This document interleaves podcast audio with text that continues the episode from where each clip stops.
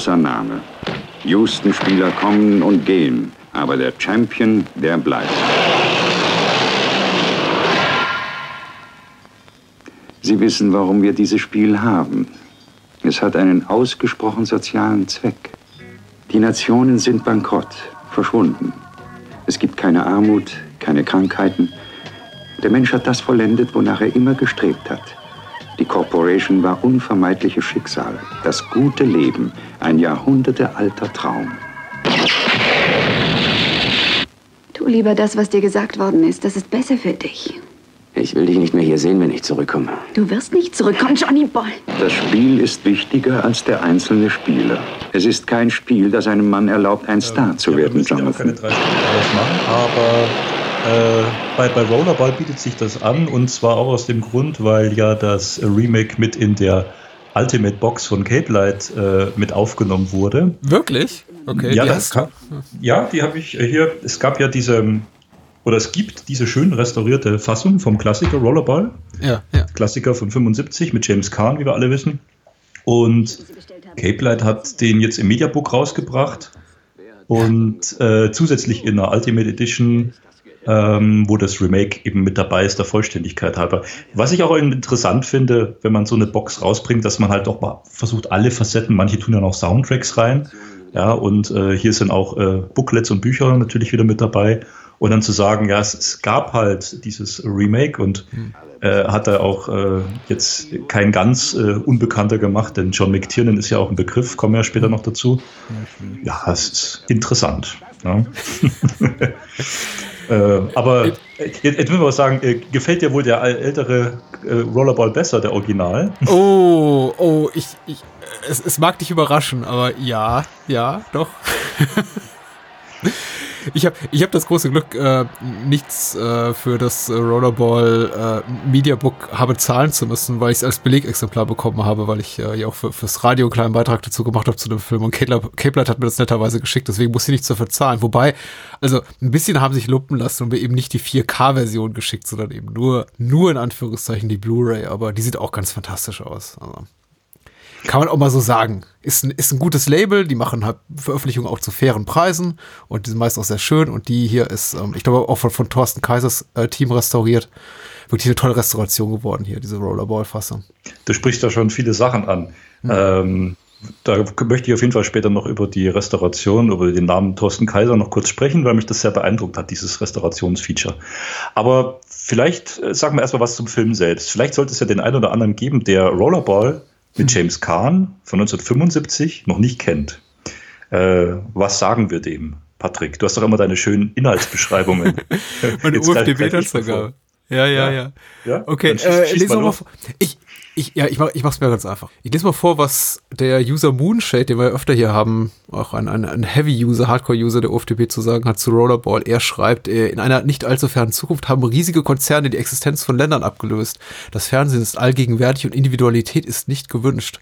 Um die Massen ruhig zu halten, hat man den Sport Rollerball ins Leben gerufen. Eine Mischung aus Skaten, Football, Motorradfahren und Ringkampf, bei dem Spieler beider Mannschaften regelmäßig schwer verletzt werden. Absoluter Star ist Jonathan E., das ist James Caan, den hast du schon erwähnt, der schon mehrfach die Meisterschaft gewonnen hat. Doch seine Popularität macht ihn zu einer herausragenden Persönlichkeit, weswegen er für die Konzerne zur Gefahr werden könnte. Also will man ihn zum Rücktritt bewegen, doch Jonathan weigert sich, woraufhin die Gewaltigen versuchen, ihn während des Spiels zu töten. Oh, der, die, das nimmt aber schon sehr viel. Ich wollte gerade sagen, ja.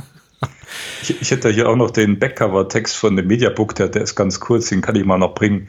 Ja, bitte. Äh, die Nationen der Welt existieren nicht mehr. An ihrer Stelle wird die Menschheit nun von mächtigen Konzernen kontrolliert, mhm. die die Bevölkerung zwar mit wichtigen Lebensgütern wie Nahrung, Energie und Transportmöglichkeiten versorgen, also wir da wissen in deinem Film dann, denen geht es ja halt ziemlich gut, ne, den Leuten, oh, aber ja. keinen Raum mehr für Individualität und Selbstbestimmung lassen. Mhm. Also äh, Dystopie. Um die Massen bei Laune zu halten und Aufstände zu vermeiden, ist der brutale und blutige Mannschaftssport Rollerball. Oder in der coolen deutschen Synchro Rollerball, das mir sehr gut gefällt, wenn Sie jetzt mal sagen. äh, Jonathan E. James Kahn ist der umjubelte Star des Sports, dem die Menschen zu Füßen liegen. Als sein Einfluss zu groß zu werden scheint, beginnen die Konzerne ihm eine ernsthafte Bedrohung zu sehen. Im Geheimen schmieden sie einen perfiden Plan, um den Spitzensportler außer Gefecht zu setzen. Aber Jonathan hat in der Arena schon härtere Angriffe überstanden und beschließt endgültig, sich dem System entgegenzustellen. Also auch die. Ich weiß nicht, ob das ein Pressetext ist, es ist aber genau der gleiche Text in, in etwas ja, neu arrangiert. Mhm, mhm. ähm, es gibt ja diese ähm, Leute, die für die die äh, Klappentexte schreiben. Mhm. Also ich habe ja ab und zu mal das Vergnügen, jetzt nicht für diesen Film, ähm, da hatte ich mich beworben, aber der äh, Marco Heiter, der selber beim Label äh, arbeitet als äh, Produktmanager, hat einen hervorragenden Text. Ich kann es auch nochmal loben. Der hat einen tollen Text hier im Booklet geschrieben über die Logik des Spiels. Ähm, aber es gibt auch Leute, die ausschließlich solche Klappentexte schreiben. Also für alle möglichen Filme. Die schreiben die runter, äh, auftragsmäßig. Na gut, ähm, ja, also ich habe Rollerball zum ersten Mal gesehen im Fernsehen damals mit meiner Mama. Das muss ich betonen, auf einem Röhrenfernseher. Ich war zwölf oder 14, vielleicht war ich auch 14.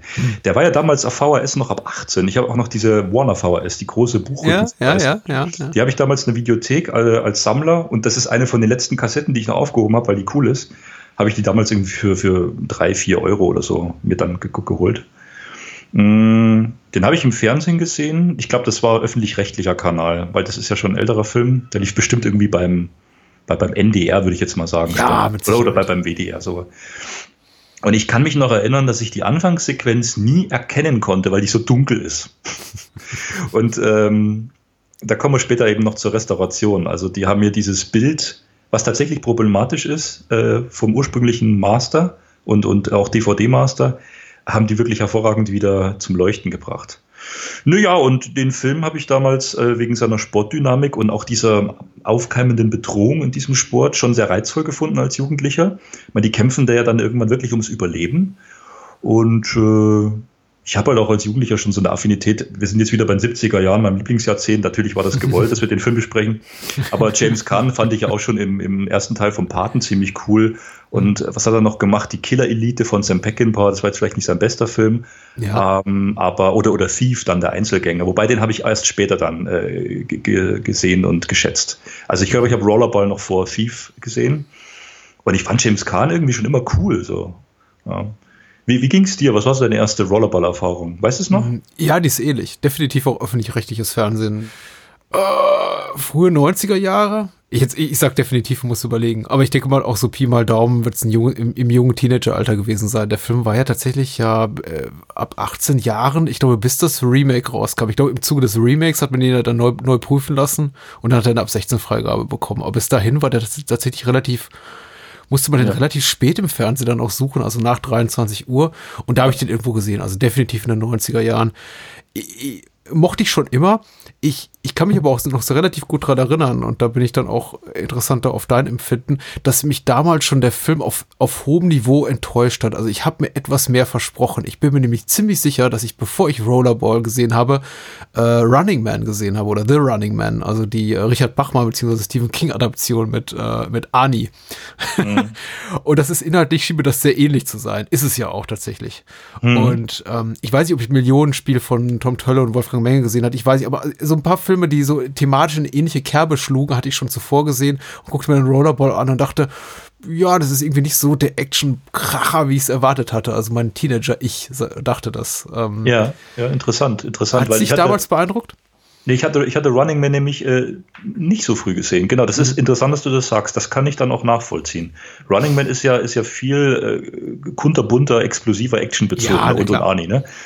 Ähm, wir haben ja den sogar im, im, im Bahnhofskino im, im Moabit gesehen, den Running Man vor zwei Jahren von diesem 35 Millimeter mhm. äh, äh, Aufführung. Das war ein sehr lustiger Abend. Das war ja, das die originaldeutsche Synchro, ja. Das war sehr schön, ja. Ähm, nee, also, wie soll ich sagen, mich hat das mich hat das beeindruckt, weil Rollerball, glaube ich, da eher so die Erfahrung für mich war. Mhm. Und ähm, ich fand ihn damals, muss ich zugeben, streckenweise etwas lame, ein bisschen langweilig was aber jetzt im Zuge der Wiedersichtungen und meinem ja doch steigenden Alters, wie bei jedem, äh, ein bisschen an äh, äh, positiven Charakter gewonnen hat. Ich ähm, habe jetzt nochmal nachgerechnet, äh, auch auf der Laufzeit. Der beginnt ja mit dem Spiel, mit diesem Viertelfinale ist das, genau. Houston gegen Madrid, ja. Genau, Houston gegen Madrid. So geht der Film ja los. Etabliert er das Spiel, die Arena, das Umfeld, was wir sehen, erklärt die Regeln. Das wird ja auch alles äh, relativ konstruiert erklärt am Anfang schon, dass man als Zuschauer da reinkommt und sich da gar nicht mehr verirren kann oder, oder Fragen hat. Und auch, auch die, die, die mediale Funktion. Und dann dauert es aber, glaube ich, über eine Dreiviertelstunde, 50 Minuten, ähm, bis das Halbfinale kommt. Also, ne, da, da ist erstmal lange Erzählung zwischendurch.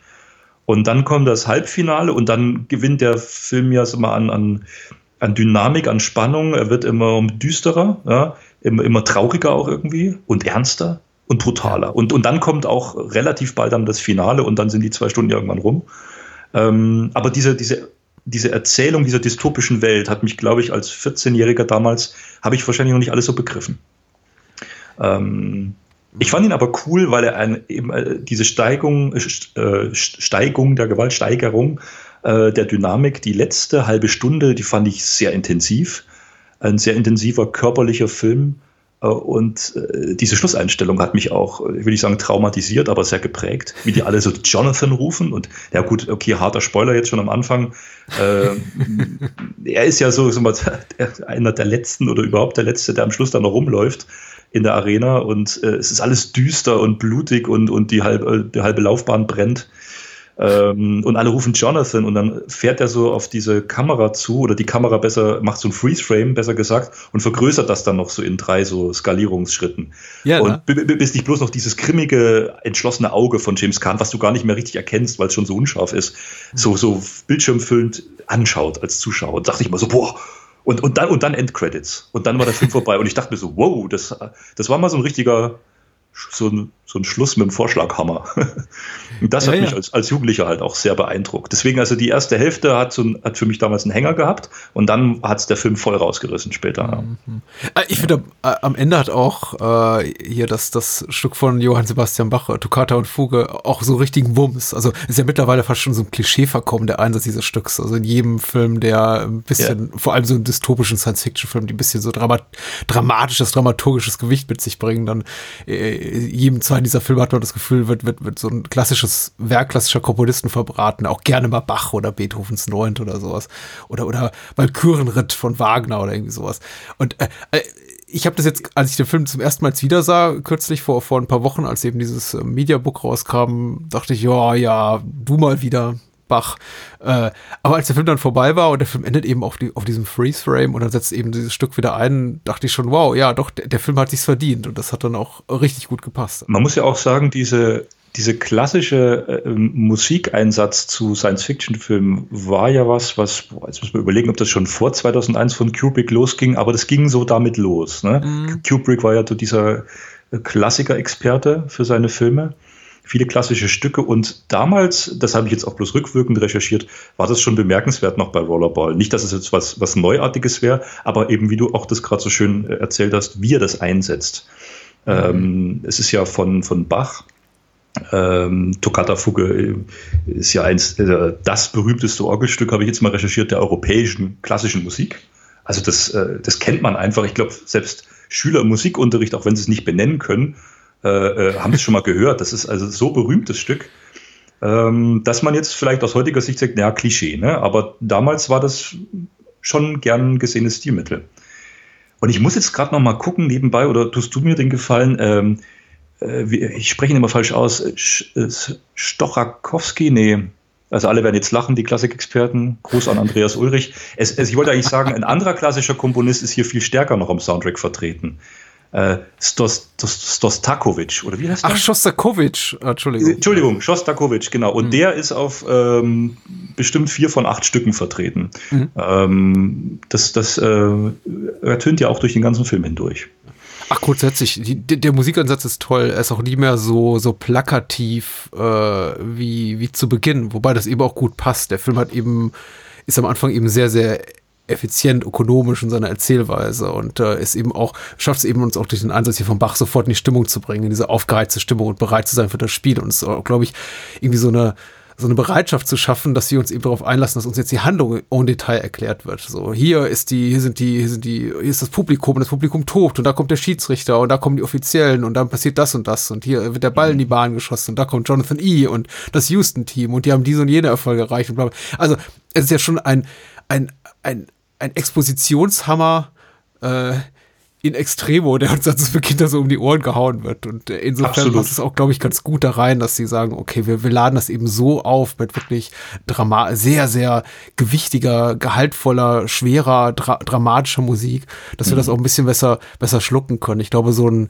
flacher, eher subtiler Score, klassischer Filmscore hätte es da nicht getan. Ich glaube, das, das muss schon sein. Ist jetzt aber auch nur so ein Bauchgefühl, weil mir ist jetzt mhm. eben aufgefallen beim, beim zweiten oder dritten Wiedersehen innerhalb kurzer Zeit, ich habe den Film jetzt relativ häufig gesehen in, letzter, in den letzten Wochen, dass ich, ich mutmaße mal, dieses, dieser Expositionsbrocken nicht so gut verdaulich wäre, wenn, wenn uns dazu nicht Bach um die Ohren mhm. gehauen würde. Nee, das hast du schon sehr richtig und gut erkannt. Also ich, äh, die, äh, auch diese Exposition, das ist schon alles ziemlich fett, kann man also das ist fett. Das sind auch ganz äh, große Weitwinkelaufnahmen, die dieses ganze Stadion zeigen. Das ja. ist ja die, die Hälfte vom Stadion. Also die riesige Tribüne, die erstmal leer ist, dann ist das erstmal nachtschwarz und dann können so langsam die Lichter an, ne? so eine, so eine Luke öffnet sich und spuckt so diese, diese Offiziellen aus, die Teilnehmer vom Spiel, von, von der Spielregie. Jeder besetzt seinen Platz. Das hat alles so eine, das ist wie so ein Uhrwerk. Ne? Das ist wie, das beginnt, jedes Zahnrädchen setzt sich an seinen Platz und dann beginnt äh, dieses, diese, dieses Spiel.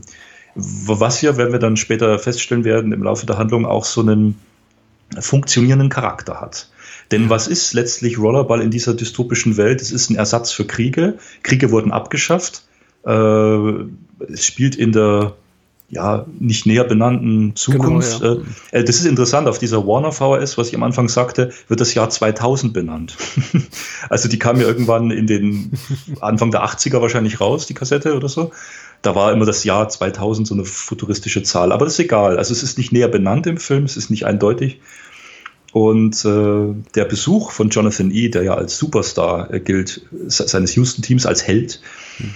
Wird er dann zu diesem äh, Direktor, Ex Executive Direktor der, der Konzerne ja. geladen, also eines bestimmten Konzerns. Es gibt ein paar gibt's. Ja, ja, ja, ja spielt äh, Energie, glaube ich, Energie, ja. genau, Energiekonzern und äh, gespielt von äh, Jonathan Hausman. Äh, und dann sitzen die da ganz steril und auch, auch, auch so eine Szene, die ich damals ein bisschen langweilig fand als Jugendlicher. Und, und äh, er guckt schon immer so, ja, was will der jetzt von mir, der, der alte Mann? Und dann fängt das so wirklich auch so relativ plakativ zum Philosophieren an und erklärt Jonathan und uns als Zuschauer wirklich die Funktion des Spiels Rollerball. Das fand ich jetzt auch beim Wiedersehen bemerkenswert, dass das wirklich so exemplarisch erklärt wird, idiotensicher, damit es auch noch der Letzte begreift. Also jetzt nicht bös gemeint, aber er erklärt ihm die, die Sinnhaftigkeit des Spiels. Aber indem er es ihm so überdeutlich erklärt, wird für uns Zuschauer klar, dass es eben eine, ähm, ja, eine Funktion in diesem in diesem äh, sozialen Gebilde hat. Weil, weil also. Staaten als solche gibt es ja jetzt nicht mehr. Ja? Oder, oder okay, es gibt schon noch die Länder, die spielen gegeneinander, aber alles ist so globalisiert. Ne? Genau, genau. Äh, genau. Es gibt Und, keine Nation mehr, keine Regierung mehr, wird dann gesagt, die, die Welt wird quasi von diesem acht oder zehn Konzernen, einer für Nahrung, einer für Energie und so weiter und so fort kontrolliert. Und was wir in den Inhaltsbeschreibungen ja schon hatten, es gibt ja eine Angleichung und äh, diese Individualität wird ja, ist ja verloren gegangen. Die Menschen sollen alle nach dem gleichen Prinzip so ein bisschen funktionieren. Keiner mhm. soll Armut äh, leiden und, und, und sich aufregen können oder dann eine Revolution oder so. Und es geht schlecht wie, wie, wie, wie in der dritten Welt äh, mhm. oder in armen Ländern, wo die Leute auf die Straße gehen, zu Recht oder, oder hier jetzt auch, aber eben nicht zu Recht, wo sie alle ohne Maske demonstrieren äh, und sagen, uns geht's so schlecht, aber in dieser Welt von Rollerball gibt es keinen Grund mehr dafür, denn alles, alle sind versorgt. Äh, aber um quasi dieses Ventil zu schaffen für Action, für Adventure, für Aufregung, äh, gibt es eben dieses Spiel. Das ist ein Ersatz, um die Sinne zu stimulieren, was halt früher einfach die Kriege waren. Und dementsprechend hart ist dieses Spiel Rollerball. Ne? Geht schon hart zur Sache. Ja. Ich fand auch ehrlich gesagt, die, ich, ich kann nachempfinden, was du sagst. Ich kann mich nicht so konkret daran erinnern an meine erste Seherfahrung, ob ich das als langweilig oder uninteressant empfunden habe. Aber natürlich, klar, es, es befriedigt jetzt nicht die Gelüste eines Heranwachsenden, der sagt, ich will Action, ich will dystopisches Abenteuer und, und, und, und Gewalt und Spektakel haben. Also der Film kommt schon relativ bald zur Ruhe und er bleibt auch erstmal relativ ruhig. Es gibt so drei größere Actionsequenzen und ich möchte mal sagen, aber 90 Minuten der Laufzeit des Films oder 80 der 120 Minuten sind jetzt relativ Action arm. Äh, das ist jetzt aber auch nicht schlimm. Ich, äh, ich fand das gar nicht so störend, jetzt auch beim Wiedersehen, diese Unterhaltung mit dem, äh, mit John Hausman hier, mit Bartholomew heißt der, dieser Konzernchef. des Energiekonzerns gar, gar nicht so störend, weil klar, es ist schon plakativ, es ist offensichtlich expositorisch äh, und soll einfach relativ klar zu verstehen gegeben werden, worum es da geht und eben in Form dieses Gesprächs. Äh, ich glaube allerdings, es ist, äh, es ist angebracht, dass er so mit, mit Jonathan E. redet, der ja, ja nicht der hellste zu sein scheint und muss mal, das ist ein bisschen frech, aber sagen wir mal so, der sich sehr gut arrangiert hat, arrangiert hat mit seiner sehr passiven Rolle in diesem gesellschaftlichen Konstrukt, der, glaube ich, auch so, so selbstzufrieden ist in der Existenz, die er da lebt, mit alle sechs Monate eine neue Freundin an seiner Seite, äh, vollgepuppt mit Drogen, das scheint ja auch ein Riesenthema zu sein. Er meint ja, ich glaube, er gibt ja sogar irgendwann mal später im Film seiner seiner neuen Gespielin einfach irgendwie so eine Sexpille, weil er sagt irgendwie, ich habe gerade keinen Bock, ähm, nimm doch hier eins von den eine, eine von deinen Tabletten. Also, sagen wir mal so, es ist eine, äh, schon eine Gesellschaftsform, eine, eine Form des äh, Ultrakonsumerismus und Kapitalismus, der ihn schon auch schon ein bisschen hirntot gemacht hat auf eine bestimmte Art und Weise. Und ich glaube deswegen gar nicht so unangebracht, dass eben dieser Bartholomew vor ihm sitzt und sagt, hier, das hat eine wichtige soziale Funktion. Du weißt, warum du da bist. Du weißt, dass du das machen musst, sonst kriegst du eben weiterhin, hast du eben nicht deine tolle Farm, deine tolle Ranch. Die liebst du doch mhm. so, oder? Äh, insofern, also es ist schon, schon finde ich, ein relativ elegantes Zerfliegen mit einer Klappe schlagen. Also auch nochmal zu unterstreichen, Jonathan ist eine sehr passive Figur. Ein sehr, sehr körperlicher, sehr aktiver Mensch im Spiel, der auch seinen Ruhm genießt, aber innerhalb dieser Gesellschaft, in der er sich bewegt, nicht im geringsten irgendwie aufrührerisch veranlagt. Ja, äh, können wir da noch ein kleines bisschen kurz drüber sprechen, weil ich das ja. interessant finde. Genau, also ich weiß, dass du mich richtig verstanden hattest und äh, nur doch das jetzt auch nochmal für alle klarzustellen. Also mich hatte das damals als 14-Jähriger gelangweilt, das Gespräch. Ja, ja, jetzt, jetzt finde ich es ja. interessant. Also genau aus dem Grund, wie du es auch sagst.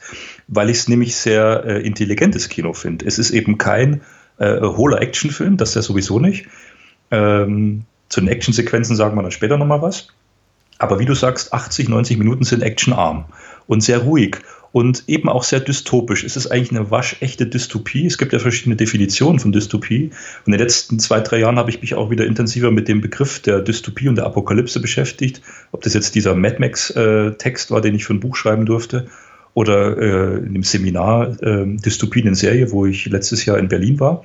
Ähm, da geht es ja gerade darum zu definieren, in der Dystopie geht es um Staaten, Gebilde oder entstaatlichte Gebilde. Es geht aber immer um eine soziale, wirtschaftliche, politische Funktion. Ja, ähm, muss man jetzt nicht so auf diese äh, Hunger Games Trilogie äh, im Film ausweiten. Mhm. Aber es gab ja gerade in den 70er Jahren, ich sag mal so am, sag ich jetzt mal, nicht, nicht ganz Höhepunkt des Kalten Kriegs, da war ja Anfang der 80er, aber es ging dann schon los, gab es ja sehr dystopische Stoffe. Und die Grenze zwischen Dystopie und Science Fiction verschwimmt ja immer ein bisschen. So ein anderer dystopischer Film ist ja zum Beispiel Logan's Run, also Flucht ins 23. Jahrhundert. Ja, hm. äh, der ist da ästhetisch nochmal viel extremer, ne? alles ganz äh, steril und glatt und die Kostüme sind irre, das ist, hat einen ganz eigenen Look. Aber da geht es ja auch darum, dass die Menschen irgendwie äh, in ihrer Rolle bleiben sollen und nicht ausbrechen sollen und alle sind zufrieden, alle geht's gut. Und das ist was, was was zum Beispiel in dem Remake von Rollerball halt gar nicht so rüberkommt, finde ich, oder, oder kaum. Ja. Und das hat das Original schon stark vermittelt. Ähm, Dystopie und ähm, in dem Sinne auch die, ja, die Entzählung der Leute. Wenn du sagst, der hat keinen Bock mehr oder alle sind so passiv, so, das, das, ich weiß schon, das trifft ziemlich gut auf den Punkt.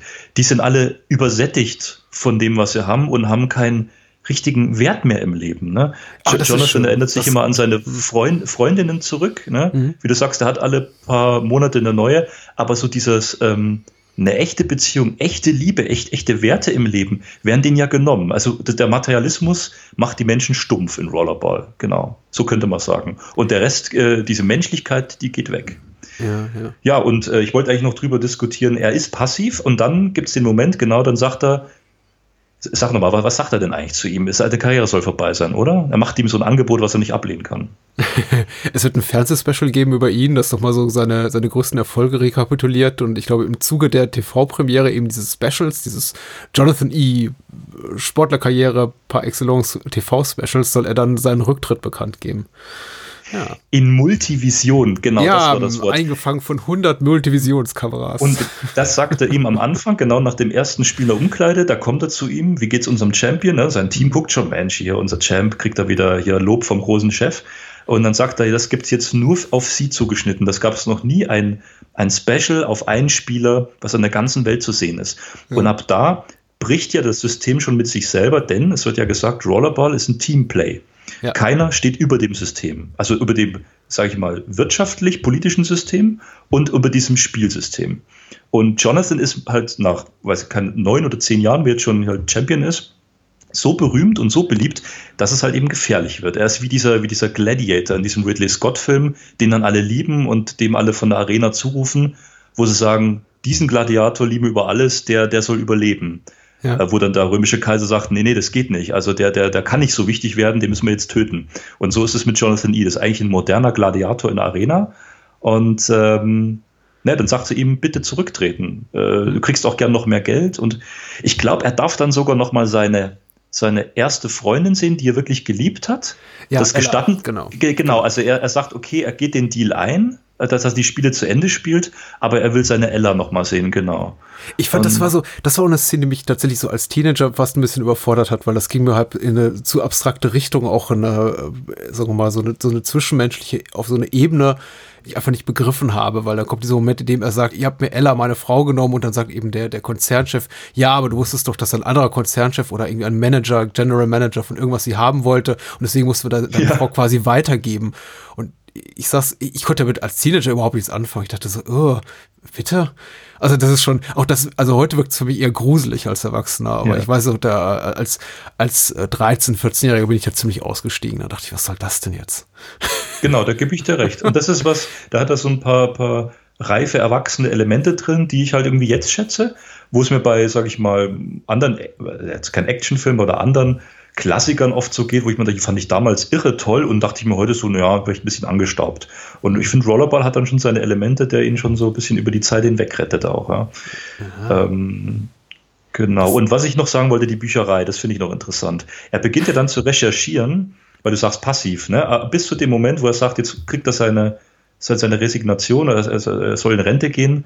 Äh, und das passt ja auch nicht zu James Kahn. Wir wissen ja, James Kahn äh, die, die Leute kannten ihn damals aus der Pate, da war immer so dieser Santino war er da, der, der älteste Bruder, das war immer so dieser aufbegehrendste der, der Familie, der, der, der lauteste, der, der aktivste, das weiß ich noch. Ne, mhm. während, während hier der von Al Pacino gespielte, das war ja so der ruhige, ne? das, das war so das Nesthäkchen. Und James Kahn hat sich immer so als, als der, der Nachfolger vom Don Corleone betrachtet und war immer der lauteste. Und hier passt er halt auch als Kämpfer sehr gut. Er hat einen sportlichen Charakter, einen sehr markanten Charakter, ein kerniger Typ, ne? Ja. der auch mal auf den Tisch haut, auf gut Deutsch gesagt, und sagt, wo es lang geht.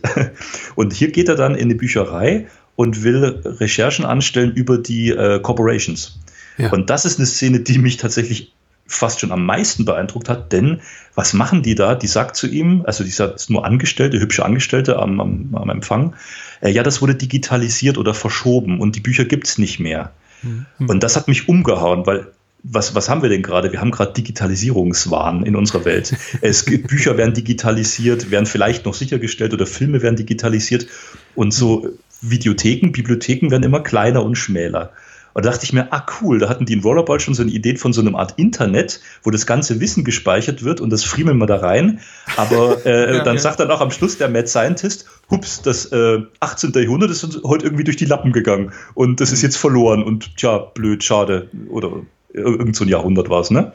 Ja, äh, sprichst du von der Szene zu Beginn oder schon gegen Ende, wo er da in Genf ist, bei diesem Zentralcomputer? Ja, genau, ich vermische jetzt. Also ich habe jetzt eigentlich gerade die Szene am Anfang gemeint, wo er ja. die Bücher ausleihen will. Da sind sie an diesem BMW-Building, was sie in München gedreht haben, ja, was genau. diese, diese futuristische Architektur ja schon so mit sich trägt. Ja, was man auch, auch so Spirit ja. Hm. Richtig, genau, super, dass du sagst. Sehr gut.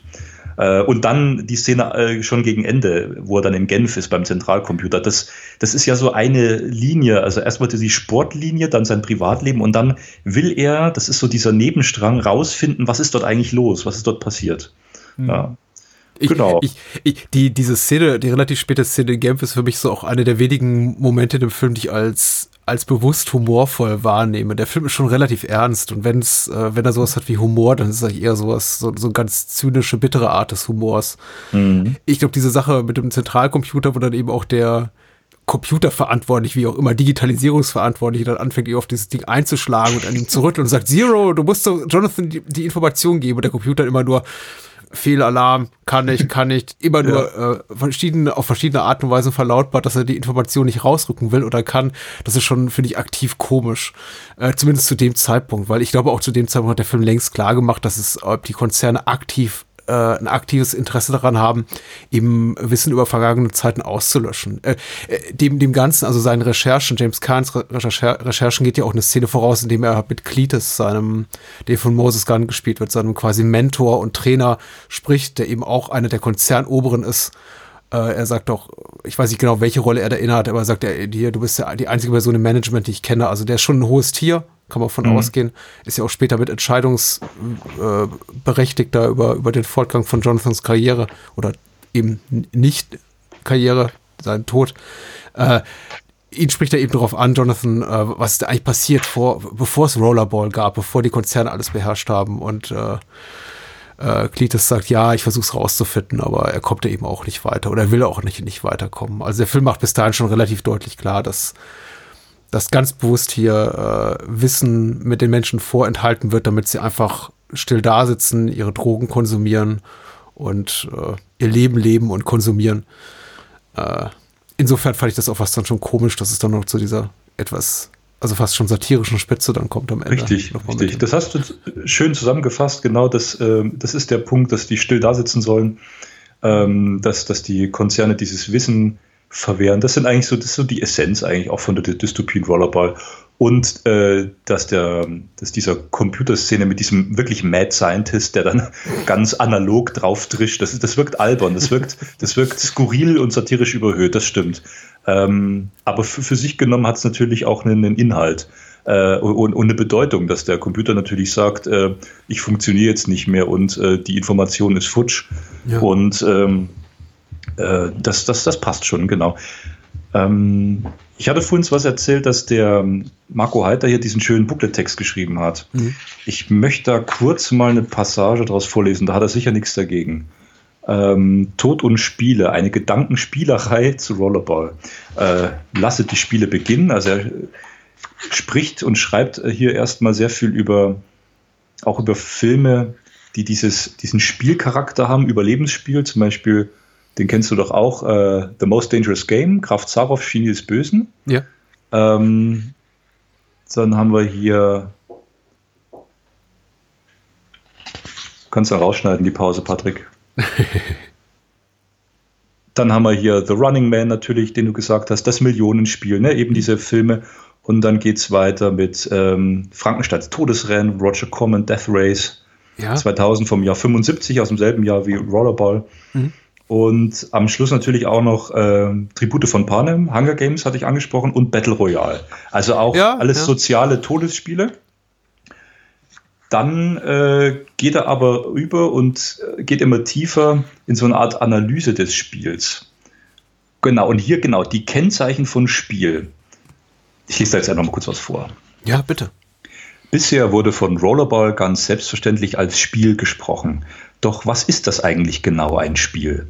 Der niederländische Kulturhistoriker Johann Huizinga hat unter dem Titel Homo Ludens vom Ursprung der Kultur im Spiel eine Spieltheorie verfasst, an deren Anfang die Erkenntnis steht, dass die Tätigkeit des Spielens bereits vor der Existenz des Menschen in der Natur vorhanden war, wie man zum Beispiel bei den Tieren sieht.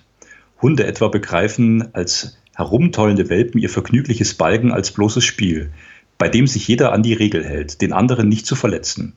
Doch weder für Tiere noch für Menschen ist das Spielen biologisch oder physisch notwendig. Im Gegenteil, es ist für den erwachsenen und verantwortungsvollen Menschen eine Funktion, die er ebenso gut lassen könnte. Das Spiel ist überflüssig. Hm. Wir spielen ein Spiel einzig und allein aus dem Vergnügen an ihm. Jederzeit kann das Spiel ausgesetzt werden oder ganz unterbleiben. Spiele haben trotzdem eine sinnvolle Funktion, etwa eine soziale, da es die Menschen zusammenführt. Ganz gleich, ob gemeinsam im Team, im Wettstreit gegeneinander, auf dem Sportplatz oder am Tisch bei Brett- und Kartenspielen. Sogar Rollerball dient einem ausgesprochen sozialen Zweck, betont Bartholomew, Vorsitzender der Corporation für Energie. Das Spiel wurde geschaffen, um die Nutzlosigkeit individueller Anstrengungen zu demonstrieren und das Spiel muss seinen Zweck erfüllen. Also das war jetzt nur mal ein Ausschnitt. Aber ich finde, das trifft es ganz gut. Er führt das am, am, am Kennzeichen, an dieser Spieltheorie ganz gut heran, um auch diesen Charakter des Films ein bisschen zu verstehen. Das war jetzt auch nur ein Ausschnitt, da schreibt er noch schön weiter. Mhm. Sehr lesenswert.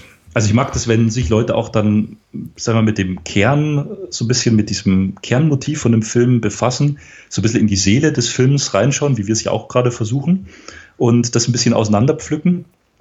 Also hat mir, hat mir Freude gemacht. Es gibt mhm. ja diese, diese 0815 Booklets, wo irgend so äh, Making-of und Hintergrundinfos. Ja, die gibt's. Das haben wir ja hier aber auch, das, das möchte ich jetzt auch mal betonen, das haben wir hier als Audio-Videomaterial drauf. Die haben hier neue Dokumentationen noch und nöcher gedreht. Das gibt hier eine brandneue, anderthalbstündige, exklusiv für diese Edition steht ja drauf, äh, produzierte Dokumentation from ja, Rollerball from, to Rome. Richtig, da habe ich auch mal reingesehen. Ich, ich habe immer nur eine relativ beschränkte Geduld bei diesen Talking Heads Dokumentationen und wenn die anderthalb Stunden gehen, dann bin ich meistens so eine halbe Stunde bergig, wie ich gedanklich abschalte, aber genau, das ist auch häppchenweise an. Das ist auch Geschmackssache. Ich wollte nur sagen, also wer da jetzt Hintergrund, wie der Film gemacht wurde und so weiter, da, das kann man auch alles hier noch angucken. Ja? Gibt mhm. ja noch Interviews, mm, aber so stelle ich mir halt auch einen Booklet-Text vor. Ein bisschen analytisch, ein bisschen bisschen so in die, in die Seele des Films reinschauen. Ich bin ein großer Fan davon, wenn Booklet-Texte auch ein bisschen spezifischer sind und nicht einfach nur rekapitulieren, was du im Grunde in etwas kürzerer Form wahrscheinlich in einem Wikipedia-Eintrag nachlesen kannst. Sondern absolut, absolut. Ein Element, was vielleicht für den Autor oder Autorin von besonderem Interesse ist, rauspicken und sagen, okay, da, da lese ich mich jetzt mal rein. Und das finde ich eben auch bei Booklets gut, wenn tatsächlich der, wie hier der Autor sagt, gehen wir mal auf Spieltheorie ein. Was ja total interessant ist und auch auf die, das, was es mit der Individualität des Menschen macht, weil es ja im Grunde auch ein, ein Topos ist, den sehr viele Science-Fiction-Filme prägen. Jetzt nicht nur die, wo es konkret um Spiele geht, wie die, die du genannt hast, ähm, oder auch in einem Booklet genannt werden, sondern ja auch grundsätzlich etwas ist, was, was in vielen Science-Fiction-Filmen ausschlägt. Diese Erzählung vom Menschen, der aus der Masse herausragt, der einfach nur beginnt als, äh, ja, gesichts- oder geistlose Entität, wie Charlton Heston in Planet der Affen, der einfach da nur landet und quasi gejagt wird von den Affen und dann irgendwie das, das ja, ein großes Triumph ja. ist, am Ende eine, eine Individu seine Individualität zu beweisen gegenüber den Affen. Äh, damit sie erkennen, oh, das ist ja, hm, der, der kann ja reden, der hat ja eine Seele. Nur um dann äh, affenseitig sofort zum Entschluss zu kommen, jetzt müssen wir ihn umbringen dafür. mhm. äh, jetzt, weil jetzt ist er eine Bedrohung. Und das, das ist ja auch so ein Thema, was sehr viele, sich, sich sehr viele Science-Fiction-Stoffe gerade zieht. Und das finde ich dann eben auch spannend zu sagen, ich gehe jetzt mal darauf ein. Äh, ich weiß nicht, ob das irgendwo einen Sinn hat, was ich jetzt sage, aber. Das, das hat sicher irgendwo einen Sinn. um es mal so zu sagen. Ähm, cool. Gibt es noch was zum Inhalt? Also ich möchte ja da noch kurz was zu dieser Restauration sagen, aber wollen wir noch was zum Inhalt sagen? Weil jetzt sind wir oh. eigentlich schon relativ gut dabei, ne? Ich, ich wollte mal betonen, ich halte ihn jetzt nicht für das unangefochtene Meisterwerk, als das er zum Beispiel in dieser Dokumentation äh, angekündigt wird. Ich glaube, da gibt es einen Interviewpartner, Callum Waddell, der hat auch früher viel für Arrow gemacht und 88 Films und er sagt dann zu Beginn so, ja, es gab eigentlich so zwei im Nachkriegs-Science-Fiction-Kino zwei maßgebliche Stoffe. Das war irgendwie einmal 2001 und dann kam Rollerball und ich dachte, naja, naja.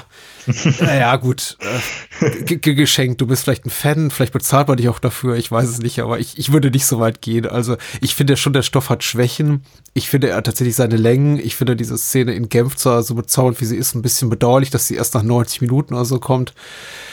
Äh, ansonsten, ich, ich, ich mag den Film sehr gern. Das Production Design ist toll. Ich glaube, das Einzige, womit ich zu kämpfen habe, ist tatsächlich die Rolle. Ich weiß nicht, wie du das empfindest. Die Frage würde ich dir nur gerne stellen, bevor wir auf die Restauration zu sprechen kommen. Wie du diese Rolle von Moon Pie äh, empfindest, die der ja äh, Jonathans Team-Buddy ist und eben auch sein, sein bester Freund, aber eben auch sein Teamkollege, der quasi so als, als Nachfolger ein bisschen in Spee gehandelt wird auch der aber eine rassistische und sexistische Spitze nach der anderen loslässt über diesen Film, was mich schon ein bisschen irritiert hat, dass der dann am Ende ja. so der ist, um den wir trauern müssen, weil klar, 75 war eine andere Zeit und da hat man eben dann mal genau, du sagst es, äh, leider, ja, den, es, es, den ein oder anderen Spruch so. gebracht, aber das, das taucht in der Art inflationäre Maße auf seinerseits, dass ich mhm. schon zwischenzeitlich dachte, hm, ich glaube selbst 75 war das nicht nicht so gang und gäbe, dass man bei jeder Gelegenheit darauf hinweist, dass irgendwie Orientalen zu kurz gekommene Menschen sind und dass man irgendwie doch die, die, die, die Japanesen schön platt machen kann beim Spiel, weil.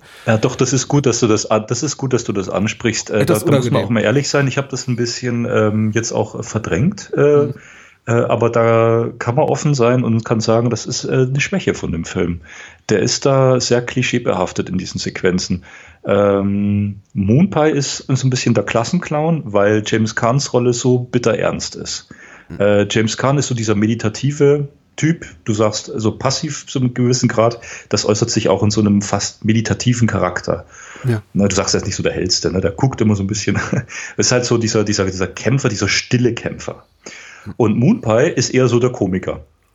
Der sagt schon in der Dusche, ähm, das Problem bei denen ist, dass die so klein sind. Ne? Die Asiaten gehen wir die dann gleich spielen und dann lachen sie alle in der Dusche. Das ist äh, übelst rassistisch, ja. Und auch, ähm, ich überlege gerade, wir hatten letztens Airport besprochen, die Reihe. Es war Airport 2 mit dem Titel. Na, jetzt pass auf. Ha, Airport 75 heißt der, weil der im Jahr ja. 75 rauskam oder, oder so. Also doch, das Jahr, wir, wir halten fest, das Jahr 75 war ein sexistisches und rassistisches Jahr, äh, weil auch in Airport 2, der 75 hieß, äh, gibt es einen Spruch nach dem anderen. Das ist ganz schlimm. Die Stewardessen, ähm, Flugbegleiterin, sagt man ja im professionellen Sprachgebrauch, wie ich mhm. gelernt habe, äh, werden ständig angebaggert, äh, ständig nah mein Häschen und hier meine Liebe und so und Zwinker, Zwinker. Das hat ja der erste Airport von 1970 nicht. Der ist äh, tatsächlich schon erwachsener und klassischer und reifer. Ja, ich möchte, ähm, jetzt, ich möchte, ah, ich möchte ja, ein bisschen glaub, weiter also, nee, aber ich glaube, er ist so ein, er ist so ein Kumpeltyp. Er ist, glaube ich, sein Freund und er ist auch ein Teamplayer. Und ich glaube, im entscheidenden Moment ist Moonpie, genau, der wird auch am Anfang schon so eingeführt mit seinem Trick, dass er Jonathan auch auf der Rennbahn immer den Rücken frei hält. Mhm. Also man merkt relativ zu Beginn, die beiden sind so, sind so ein Team. Äh, und äh, Moonpie ist auch fürs ganze Team so da ne? und, und trägt das so mit. Ja. ja. die Sprüche sind halt so der Nebeneffekt dann. Ne? Ich wollte auch nur kurz ergänzend sagen, weil ich weiß, dass es nicht immer gut ankommt, wenn man eben quasi äh, Filme vor Zeitpunkt X vor 1990, vor 1980 dafür zur Rechenschaft zieht, dass sie eben rassistisch oder sexistisch sind, was nicht mit unseren heutigen Moralvorstellungen harmoniert. Äh, wir bekommen, ich bekomme so oft Kommentare überall reingestellt, so von wegen so, ja, ist so ein alter Film, was, was sagst du da was dazu? Ich kann schon sehr gut, glaube ich, differenzieren zwischen ähm, dem, was so ein normales, vertretbares Maß ist an, sagen wir mal, sexistischen, rassistischen, sonst wie halt despektierlichen Spitzen in eine bestimmte, bestimmte Richtung, was ich, sexuelle Ausrichtung, Geschlechterrollen, Ethnizitäten zielend. Und das, was schon so ein bisschen über das gesunde Maß hinausschreitet. Und ich fand nicht, dass das jetzt ungewöhnlich häufig war, weil ich glaube, er, er, er macht drei, vier Sprüche, die sind aber irgendwie alle auch immer so beiläufig und alle lachen unter der Dusche und man denkt sich schon so im, im Kontext des äh, Sportlers sind nach dem Spiel oder vor dem Spiel zusammen und das Adrenalin kocht und so weiter schon komplett zu, zu rechtfertigen, einfach durch den Kontext, in dem sie verwendet werden. Das sind eben auch alles keine besonders hellen Leuchten am Firmament. Mich wunderte eben bloß, dass Moonpie dann hinten raus so als betont sympathische Figur äh, äh, dargestellt wird, weil abseits selbst von Sprüchen wie, ja, die kleinen Orientalen mache ich am liebsten platt und sowas, ist er eben auch so kein besonders großer Sympathieträger. Also er ist auch jemand, der Jonathan sofort in den Rücken fällt, abseits des Spielfelds, wenn er die Gelegenheit dazu hat und irgendwie lüsterne Augen in Richtung Jonathans neuer Freundin macht. Und äh, man hat schon immer so das Gefühl und ihm sein Erfolg auch ein bisschen neidet. Das verraten zumindest seine Blicke. Deswegen hat es mich überrascht, dass er dann ab irgendwann auch quasi hirntot ist und dann halt so zum quasi oder beinahe Märtyrertod stirbt. Hm, also ich akzeptiere natürlich meistens deine Meinung. Ähm, okay. Äh, ich verstehe nur nicht genau, was du meinst mit, er würde ihm dann doch auch abseits des Spiels in den Rücken fallen. Also ich glaube schon, dass er fast der Einzige ist in dem ganzen Film, der Jonathan nahe bleibt. Also der Einzige, auf den sich Jonathan ver äh, verlassen kann. Ja, ich, oder, spürte da schon eine gesunde Rivalität. Ja, ich spürte, für mich war das schon eine gesunde Rivalität da. Auch, ja, genau, eine gesunde so Rivalität innerhalb des Teams. Aber Moonpie würde jetzt zum Beispiel nie sagen, ich gehe zu einem anderen Team oder ich lasse mich wegkaufen und so. Für ihn ist es Team Houston und solange äh, äh Jonathan da ist, äh, hm. bleibt auch äh, äh Moonpie, glaube ich, bei ihm. Ähm, ich glaube, du ja, hast recht. Ich, ich glaube, mein kritischer Blick ist der, der Direktor schon, der, der, der, doch der Direktor, der, der reizt ihn auch, den, den Moonpie ein bisschen, sagt er. Äh, Sie sind doch so ein bisschen so, der, der hat Ihnen der Champion Unterricht gegeben, Nachfolgeunterricht, sagt er dann. So, Sie sind ja fast schon so gut wie er. Und dann sagt er, ja, aber gut, aber der Champion bleibt Jonathan, sagt dann der Direktor. Es kann nur Jonathan sein. Ja? Aber das ist, ich, genau, es ist so eine gesunde Rivalität, aber die sind trotzdem Freunde und ich glaube, die beiden, äh, die sind schon zusammengeschweißt. Die halten immer zusammen. Ich glaube, ich glaube, Moonpie ist wirklich der Einzige, um den Jonathan so richtig trauern kann. Mhm. Mhm.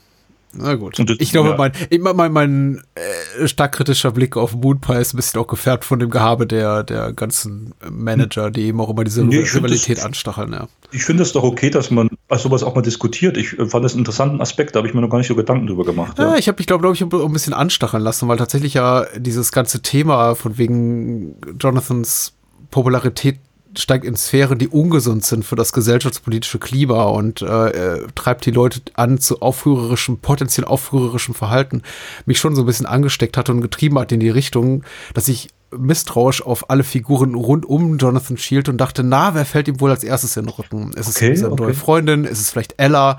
Weil die ja auch nicht komplett äh, äh, nicht, nicht vollumfänglich zu, zu Jonathan steht, schon, sondern ihn auch schon darauf hinweist, dass er auch Mist gebaut hat und einfach auch, äh, dass er auch sehr extrem davon profitiert, von dem, was er da tut, beziehungsweise nicht tut. Also nie irgendwie aufrührerisch zu sein. Äh, und da war ich irgendwie so ein bisschen, schied ich immer misstrauisch in alle Richtungen. Und ich glaube, davon war eben auch, glaube ich, jetzt mein, mhm. meine, meine, Sicht auf die Dinge ein bisschen gefärbt. Du hast ja recht, ähm, gemessen an dem, was wir tatsächlich ihnen faktisch tun sehen. Also Moonpie, John, äh, wie heißt der Schauspieler? John Beck oder so? Äh, ich gucke. Tut, tut er nichts Unehrenhaftes, ja, außer, Beck, eben, genau. außer eben ein Arschloch zu sein. Mhm. Aber loyales Arschloch, alles gut. Ähm, kommen wir kurz zur Restauration zu sprechen. Sehr gerne, sehr gerne. Ähm, und das, was ich jetzt noch davor sage, sage ich bewusst ganz kurz, weil es tatsächlich auch so kurz im Film abgehandelt wird. Maud Adams war mal ein ganz tolles Bond-Girl. Ja. Und die kommt hier am Schluss, das ist die, die Ella, äh, für ungefähr zehn Minuten am Ende noch in den Film rein. Die ist davor nie groß zu sehen, wird aber im Cast an zweiter Stelle genannt. Mhm. Das äh, nur mal ganz kurz fand ich bemerkenswert. Also die hat da, glaube ich, äh, fett Gage bekommen und war auch sehr berühmt. Und äh, man hat die auch im Film erwartet, aber die kommt tatsächlich nur ganz am Schluss, ist die dann zu sehen. Ähm, eigentlich eine Nebenrolle. Aber das soll es auch schon gewesen sein zu ihr. So, mehr, mehr Credit kriegt sie jetzt nicht hier. und ähm, Thorsten Kaiser ist, jetzt muss ich kurz gucken, SDR und HDR Master Restaurator von der Firma, ah, hier steht's, TLE Films, genau, ich ja. wusste es doch. TLE Films Film und Sound Restoration and Preservation Services in Birkenwerder, Brandenburg. Ich habe das bewusst mal jetzt ausgesprochen, denn ich finde, das muss man einfach mal loben, wenn solche Firmen solche tolle, wirklich vorbildliche Restaurationsarbeit machen. Ach, der sitzt in Birke. Das ist ja hier 10, 10 Kilometer vor meiner Haustür. Siehst du, kannst du, kannst du gleich Connection herstellen. Schönen Gruß dorthin und ähm, dann äh, können die auch gleich unseren Podcast äh, audiomäßig restaurieren. ähm, ich lese bloß kurz vor, weil es sehr technisch wird. Ähm, in der Ultimate Edition gibt es ja noch ein eigenes Buch mit äh, Bildbeispielen zur Restauration. Hier, hier sind es zwei kurze halbe Absätze im Booklet des Mediabooks.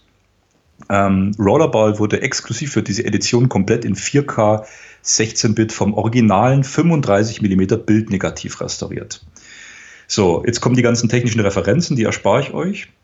Ähm, Worauf ich raus will, ist dieser Satz, die Farbpalette der jeweiligen digitalen Master wurde dieser Technicolor Dye Transfer Palettenvorlage so präzise wie nur irgend technisch möglich angeglichen. Hm. Ähm, was heißt das? Äh, es gibt auch ein Video-Feature auf diesen Discs. Und das Video-Feature ist hinten nicht angekündigt auf dem Klappentext weder auf der Ultimate noch auf dem Mediabook. Das fand ich erstaunlich. Ich habe es dann im Menü entdeckt als letzten Punkt. Da spricht nämlich Thorsten Kaiser wahlweise 25 Minuten durchgängig auf Deutsch oder wahlweise durchgängig spricht er auf Englisch. Bildbeispiele, Vergleich das äh, frühere Master, den Film gab es ja schon auf Blu-ray, muss man sagen. Es gab schon mal einen HD-Master und die DVD natürlich davor äh, und das neu angefertigte äh, äh Remaster. Lässt die Bilder ineinander mit diesem, mit diesem, äh, wo wir die Bilder hin und her schwenken, wo man diesen direkten Bildvergleich sehen kann und spricht en Detail, was damals schon bei der Kinoveröffentlichung von Rollerball scheinbar schiefgelaufen ist. Und jetzt bin ich ja auch nicht so dieser Technikexperte, da war das für mich quasi so eine richtige Erleuchtung, dieses Feature. Er hat also gesagt, Rollerball wurde damals gedreht, produziert und dann gibt's ja, mh, wird ja negativ erstellt auf dessen Grundlage diese positive, also die, die, die 35 mm positive für die Kinorollen produziert werden. Das muss man ja in die Kinos verschiffen und dann kann man es äh, aufführen, weltweit und landesweit. Und da wurde bei diesem Prozess ganz viel beschleunigt. Es wurde scheinbar nicht so gründlich, ja, dieses, dieses Bild, diese äh, diese, diese Farbangleichung, die schon beim Negativ stattfinden muss im Labor, ne, also vom, vom gefilmten Material der Kamera aufs Negativ, wurde schon geschlammt. Das heißt, was haben die hier gemacht? Die haben den Film nochmal komplett vom Urschleim restauriert. Das äh, führt dazu, dass der Film Rollerball erstmalig eine andere, äh, ein anderes Bildformat jetzt hat. Der wurde im, gut, im Fernsehen schneiden sie jetzt sowieso immer zu, aber auf der DVD ja. und auf der Blu-ray in diesem 1,85 Format. 1,85 zu 1 und jetzt hat er schon 1,75 zu 1. Das heißt, die Bildbalken gehen schon ein bisschen weiter nach oben auf. Die haben also komplett das Material von Grund auf neu gescannt, die Farben angeglichen und was für Geräte da noch eine Rolle spielen, dass die Farbangleichung passt. Da wird es dann schon fotochemisch, ja, aber das erklärt er hier ziemlich genau. Das ist stellenweise ein bisschen techniklastig, auch mit den Begriffen. Äh, man steigt auch nicht sofort dahinter, aber wenn man sich ein bisschen dafür interessiert, äh, ist das echt faszinierend, was die aus dem Film da Neues rausgeholt haben. Ja. Ähm, der Film wirkt halt von seinem Farblook, also äh, nicht ganz anders, aber Thorsten Kaiser erklärt, dass der Film eine intendierte Farbpalette hat. Und äh, er wählt, ähm, also er setzt ausgewählte Szenen gegenüber.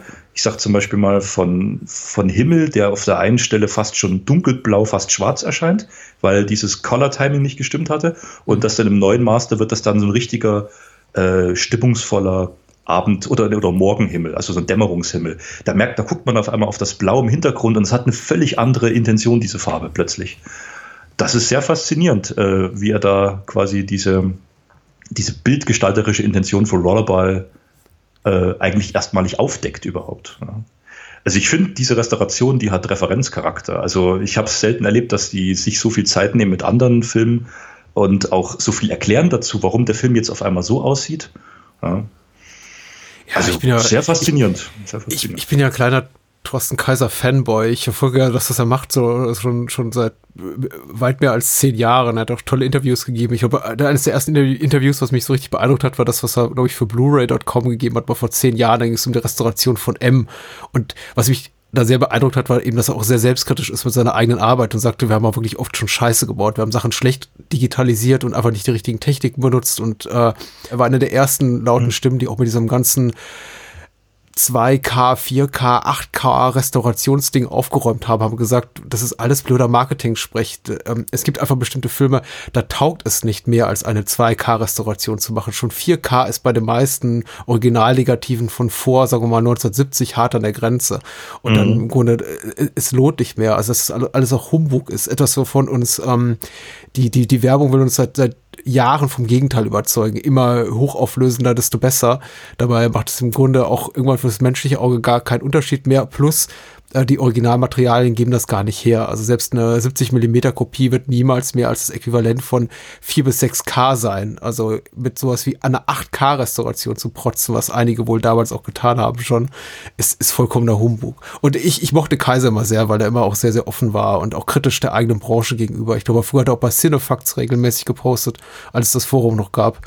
Und auch immer schon so mit, mit, ähm, glaube ich, auch mit der Gerüchteküche in Sachen äh, Filmrestauration und Rekonstruktionsarbeit aufgeräumt. Also insofern guter Mann und ich freue mich auf das Feature. Ich habe es noch nicht gesehen. Also. Ah, interessant. Da hast du auch mehr Background-Wissen als ich, ja. Ähm, Aber ich, jetzt weiß ich dank deiner Hilfe, dass er hier in der Nähe wohnt. Ich könnte mal vorbeifahren bei ihm im Büro, also theoretisch. Hallo, Klasse. Ich, ich schneide mal rein. Eine, eine feine Sache.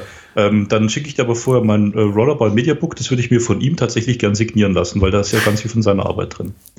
Ähm, und ich meine, wir, wir, kriegen hier kein Geld für, äh, wie wir für gar nichts Geld kriegen. Das machen wir alles aus, aus, aus der Güte unseres Herzens. Das ist ein relativ brotloses Gewerbe, um nicht zu sagen komplett brotloses Gewerbe. Aber man kann schon sagen, das ist eine wunderbare Restauration geworden und es gibt ganz wenige Labels oder äh, Veröffentlichungen, von denen ich sage, ja, wow, das hat wirklich Referenzcharakter, wie du schon, schon sagst. Da ist wirklich das Filmcore noch enthalten. Du hast wirklich das Gefühl, dieses Filmbild hat eine haptische Qualität. Äh, für mich schafft das Subkultur auch ganz oft hier mit seinen Veröffentlichungen. Ja, ja. Äh, die haben auch ein tolles Händchen für. Aber es gibt eben oft auch, ich sehe so oft kaputt restaurierte Filme mit irgendwie digitaler Rauschentfernung und so weiter und pipapo. Und das hier ist wirklich, wirklich gut. Dafür muss man noch nicht mal die 4K-Ausgabe kaufen. Also auch die Blu-ray sieht fantastisch ja. aus die basiert auf diesem selben, auf derselben Restauration. Mhm. Ich möchte an der Stelle noch die Gelegenheit nutzen. Äh, lass uns bitte die drei Minuten noch investieren. ähm, schlechte Remasters, genau, das ist nämlich ganz entscheidend. Wir leben jetzt in einer, in einer cinephilen Welt, in unserer Bubble, äh, wo wir für Leute, mit Leuten sprechen, die ähnlich wie wir gerne auch mal so Klassiker ausgraben, sammeln und sagen, oh, jetzt gibt es den zum ersten Mal auf Blu-ray, muss sich ja nicht jeder gleich das Mediabook kaufen, gibt es bestimmt irgendwann auch auf, auf Amaray Blu-ray und können trotzdem dann diesen restaurierten Rollerball sehen und sagen, Mensch, das sieht aber toll aus oder interessant. Ähm, ja, aber man muss differenzieren. Es gab im Zuge von Rollerball einen unvergleichlichen Shitstorm. Äh, das kann ich dir jetzt erzählen, weil du nicht mehr für dein eigenes Wohl nicht mehr so viel bei Facebook bist. Äh, das verstehe ich auch, was da abging. Also, es gibt ja die Leute, die kaufen Mediabooks, weil sie Mediabook-Cover im Schrank haben wollen. Kommt mir das immer so vor. Dann habe ich jetzt festgestellt, gibt es die absoluten Technik-Überfreaks, die am besten selber gern ein Restaurationslabor aufmachen wollten, aber äh, erstmal klug daher schwatzen. Die haben diese Restauration von Rollerball von Cape Light in der Luft zerrissen äh, am Anfang, also einige, einige wenige da gab es so ein, ah, wie ich weiß nicht mehr, wie das Forum hieß, irgend so ein Blu-ray-Technik-Forum in Deutschland. Da, schrei da, schreiben Leute rein, die den Film gleich bekommen haben, angeguckt haben bei ihrer Home-Cinema-Anlage, ja, und sagen, ah, hier sehe ich Störungen im HDR-Bereich der UHD, das, das Bild, das, das Bild, die, die Farben und so weiter. Also da kommt schon mal ganz großes Fachwissen, also so halbgares Fachwissen raus. Und der Knaller war dann ähm, die, die, die Tonversetzungen der Synchronisation. Und da war ich auch an einem Punkt, wo ich den Film gesehen habe. Das war, wo Moonpie spricht. Es gibt so zwei, drei Stellen im Film, da ist tatsächlich die deutsche Synchro ein bisschen auffällig, ähm, wie sagt man, off-synchron, also nicht lippensynchron. Äh, eine gute Sekunde. Das geht so zwei, drei Minuten. Das ist, wo Moonpie spricht und der Mund geschlossen ist, er was ganz anderes sagt. Das fällt dann schon kurz auf. Ja gut, aber dann bin ich halt so offen und das, gut, ich habe ein bisschen Kontakt zu den Leuten von Cablet, aber selbst wenn ich es nicht hätte, dann würde ich doch da einfach eine höfliche, sachliche Mail hinschreiben und mich erkundigen. Siehe da prompt, ich kriege nach zwei Stunden eine Antwort ähm, von dem Projektmanager, der Rollerball von Anfang bis Ende betreut hat. Ich glaube, Max hieß er, Max Krumm. Ganz sympathischer, fähiger Mann und sagt, okay, gut gesehen, pass auf, ich erklär's dir. Und sagte zu mir, die deutsche Synchro, die Kinosynchro, haben die bewusst so draufgepackt, die war schon äh, auf dem deutschen Kinobild auf der Tonspur neben dem Bild schon leicht asynchron. Ah, also ja. die wurde, die wurde schon ursprünglich nicht ganz korrekt produziert. Okay. Und sie haben gesagt, wir packen die mit drauf, die Mono, äh, restaurierte Mono-Fassung, also nur restauriert im Sinne von der Ton an und für sich klingt äh, brauchbarer, aber nicht äh, remastered im Sinne von wir versetzen den, wir passen den an, wir optimieren den im Sinne einer, einer, einer Synchronisation, sondern wir lassen den so im Original, wie er ist für die Fans. Haben die zusätzlich mit draufgepackt zu der DVD-Synchro, die auch auf Deutsch enthalten ist, und einem deutschen DTS HD Master Audio. Es gibt immer wieder Stellen, wo es eine gewisse Asynchronität feststellbar ist. Was mich aber nicht weiter stört. Und dann gibt es solche Leute, die sich darin wirklich, die finden eins, die finden das Haar in der Suppe, wortwörtlich, und äh, ähm, sagen, die, die, die Edition ist nicht brauchbar. Wo ich mir sage, sag mal, habt ihr einen an der Waffel? Ihr habt jetzt hier einen, einen technischen Detailfehler festgestellt. Äh, nach ein paar Tagen kam dann auch raus, dass äh, Cablet gesagt hat, gut, auf äh, zwei Discs gab es tatsächlich äh, eine Frame-Versetzung. Jetzt nicht mit dieser, mit dieser Synchro, die ich angesprochen habe, sondern ich glaube tatsächlich bei der UHD gab es eine Frame-Versetzung von durchgängig vier Frames. Okay, dem einen fällt das auf, dem anderen nicht. Und sie haben jetzt sogar schon ein Ersatzprogramm gestartet. Also jeder, der das gekauft hat, der einen Kassenzettel hat, kann sich die Ersatzdisks jetzt wieder zuschicken lassen. Also die machen auch wirklich dann die Kundenbetreuung bis zum Ende durch. Da, da, da gibt es nichts zu mäkeln. Ne? Die bringen ein tolles Produkt auf den Markt, dann wird ein Fehler festgestellt, dann sagen die, okay, wir räumen den Fehler ein, wir beseitigen auch noch den Fehler, damit alle zufrieden sind. Äh, muss auch nicht jeder machen, ganz ehrlich gesagt, ja. Aber ich fand es erstaunlich, wie, wie dieser Shitstorm auf einmal losging.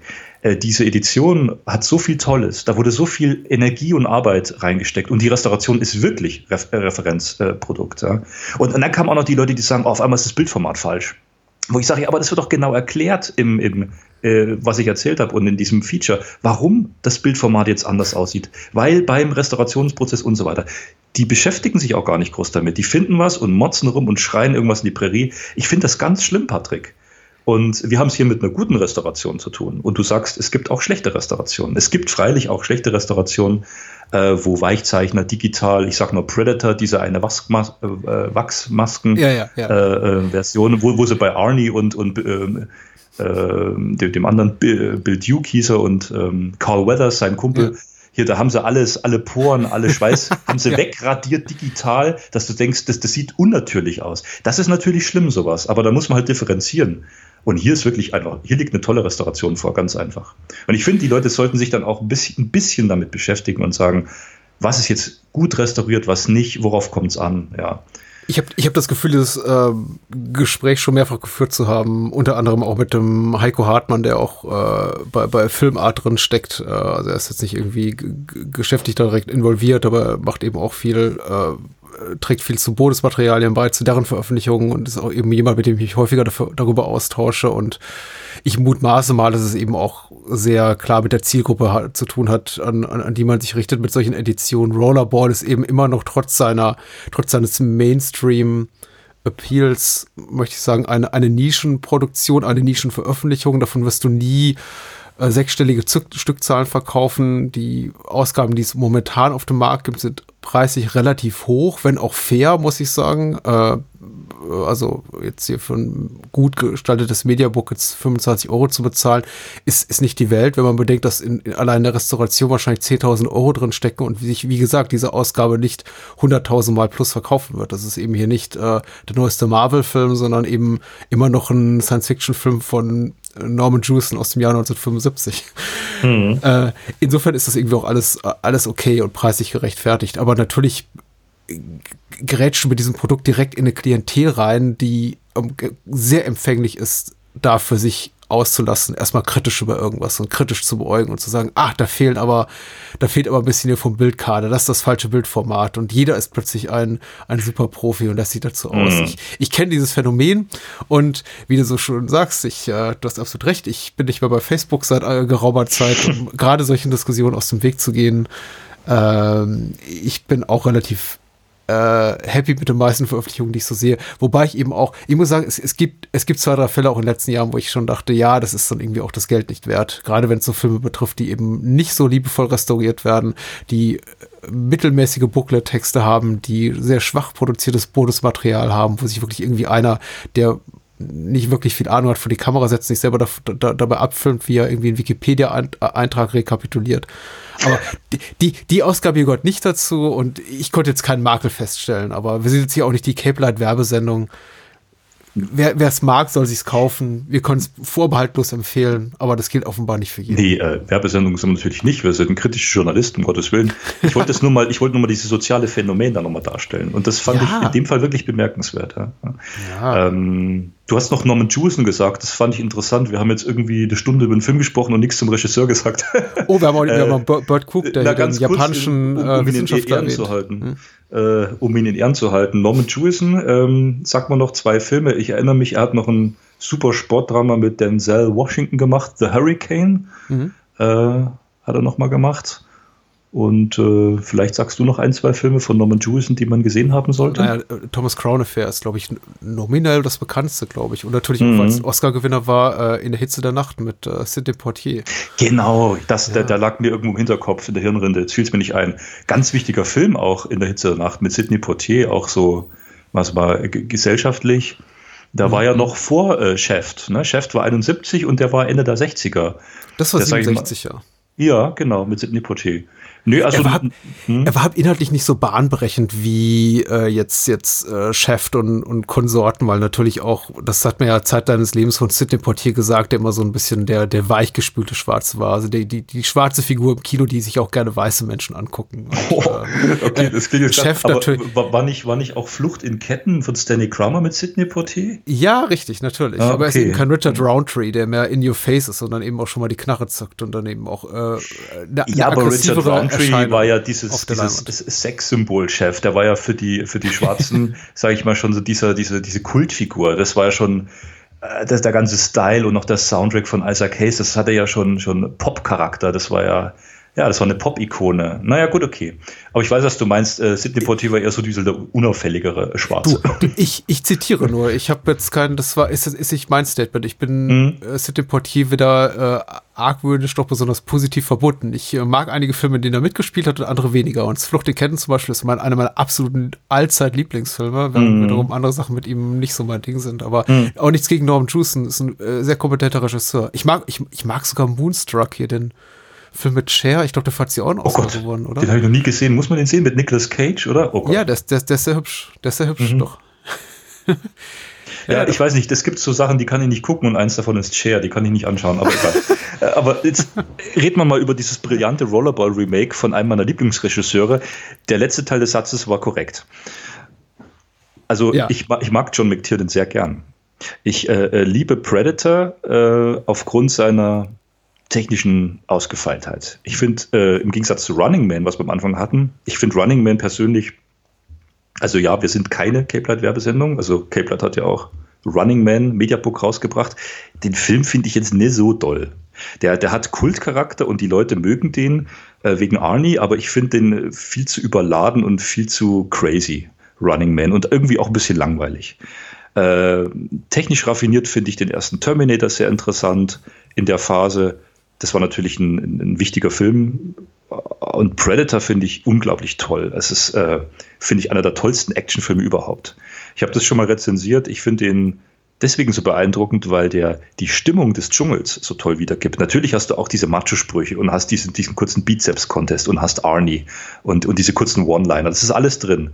Aber ähm, ich finde es einfach faszinierend, wie eine Gruppe der gefährlichsten Männer und Menschen der Welt von diesem ja noch lange unbekannten Wesen dezimiert wird.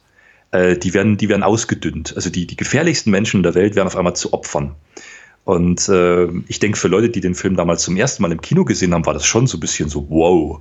Ja. Äh, ne? Also jetzt kennt man dieses Monster, da gab es dann das Franchise und äh, hat, hat das Design des Monsters dann bis, bis zum Ausschlachten äh, wiederverwertet. Das finde ich alles langweilig. Auch diese Predator-Fortsetzungen nur äh, bedingt gelungen. Ja? Aber der erste ist wirklich toll, wie diese klaustrophobische Stimmung in diesem, in diesem dichten Dschungel, und die haben ja wirklich im Dschungel gedreht, unter realen Bedingungen äh, wie der Film diese Atmosphäre versprüht. Und deswegen Deswegen mag ich auch John McTiernan schon. Ich mag auch den ersten Stirb langsam sehr gern. Ich mag auch den dritten Stirb langsam sehr gern, der wieder von ihm ist.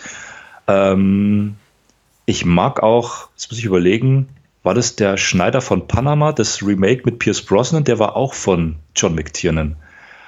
Äh, ja. Der, ja. finde ich auch einen tollen Film. Musst du vielleicht nochmal angucken, der geht so ein bisschen unter, ne?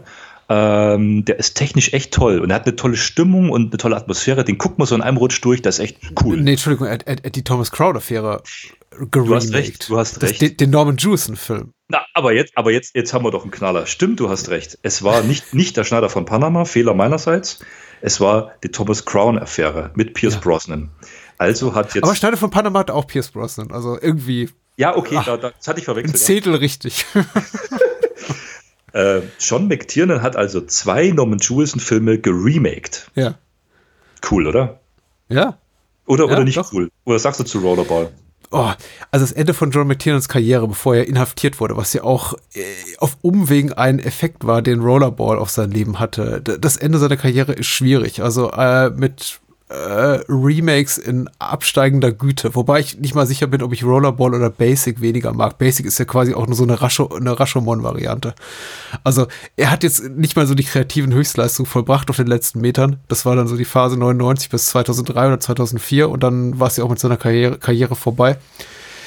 Ähm, Rollerball habe ich nie in Gänze gesehen, bis du gesagt hast, komm, lass es doch hier zu Rollerball 75 noch das Remake machen. Ich habe ihn nie in Gänze gesehen, tatsächlich, weil ich immer sehr, sehr schnell die Lust auf den Film verloren habe. Ich habe so die ersten 10 bis 15 Minuten angeguckt und dachte, okay, ich weiß ganz genau, was für ein Film das ist. Und das ist kein Film für mich. 2002, als der rauskam, war ich einfach schon aus dieser Ecke raus. Äh, also, glaube ich, aus der, aus der Zielgruppe raus. Ich war nicht ich, hatte weder Lip Biscuit noch Slipknot-Alben irgendwie in meinem CD-Regal stehen. Ich bin nicht in Triple X mit Vin Diesel gegangen. Ich brauchte diese ganze ähm, Extreme Sports, edgy, in your face, äh, äh, New Metal Rock äh, Kino-Dings gar nicht. Also irgendwie auch dieses verzweifelte Anbieter des Hollywood-Kinos so an die Sehgewohnheiten von jungen Menschen. Mhm. Das brauchte ich nicht. Vor allem nicht drei Jahre nach The Matrix, der ja wirklich bewiesen hatte, wie man sowas in cool machen kann.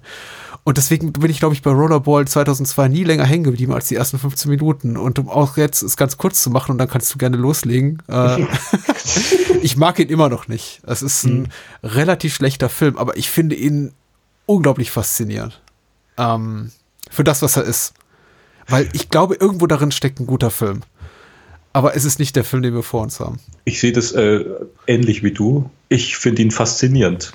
Ähm, aber er nervt mich auch über Strecken ganz gewaltig. Ich kann ihn mit so einer ähm, mit so einer distanzierten Brille anschauen. Also ich glaube, hätte ich ihn mir jetzt so angeguckt, einfach um mich gut unterhalten zu fühlen, mhm. äh, unterhalten zu fühlen, um, um äh, einen schönen Film zu sehen, also schön, einen, einen, guten Film zu sehen, hätte ich mir auch gedacht, what the fuck? Also wirklich, Entschuldigung, aber er ist so over the top, also Jean Renault beim, beim Over-Method-Acting zuzusehen, der das auch so viel besser kann in anderen Rollen, der irgendwie denkt, ich muss jetzt auf Al Pacino machen, ganz schlimm. Also es, es, äh, der, der, Film hat ganz schreckliche Momente, der Film aber auch unglaublich tolle Momente. Und der ist ein ganz komischer Hybrid aus äh, visueller Fertigkeit. Ich finde ihn handwerklich unglaublich faszinierend. Ähm, der Plot ist absolut Banane. Der, der Plot ist absoluter Schrott.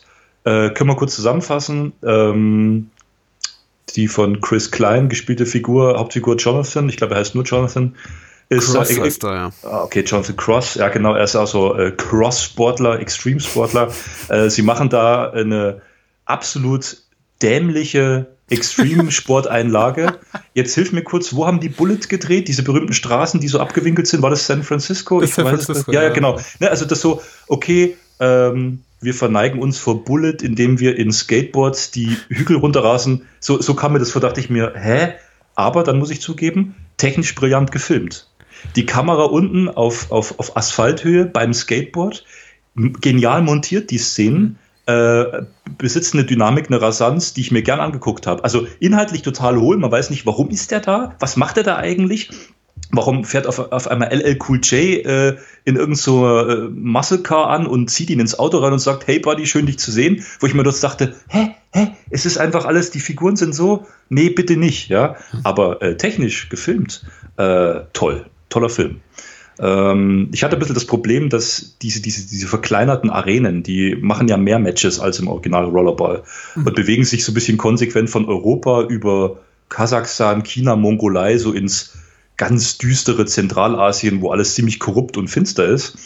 Ähm, das hat schon so eine eigene Stimmung auch, dass es nicht so, so westlich geglättet ist, sondern alles ziemlich wild ja, und, und übertrieben.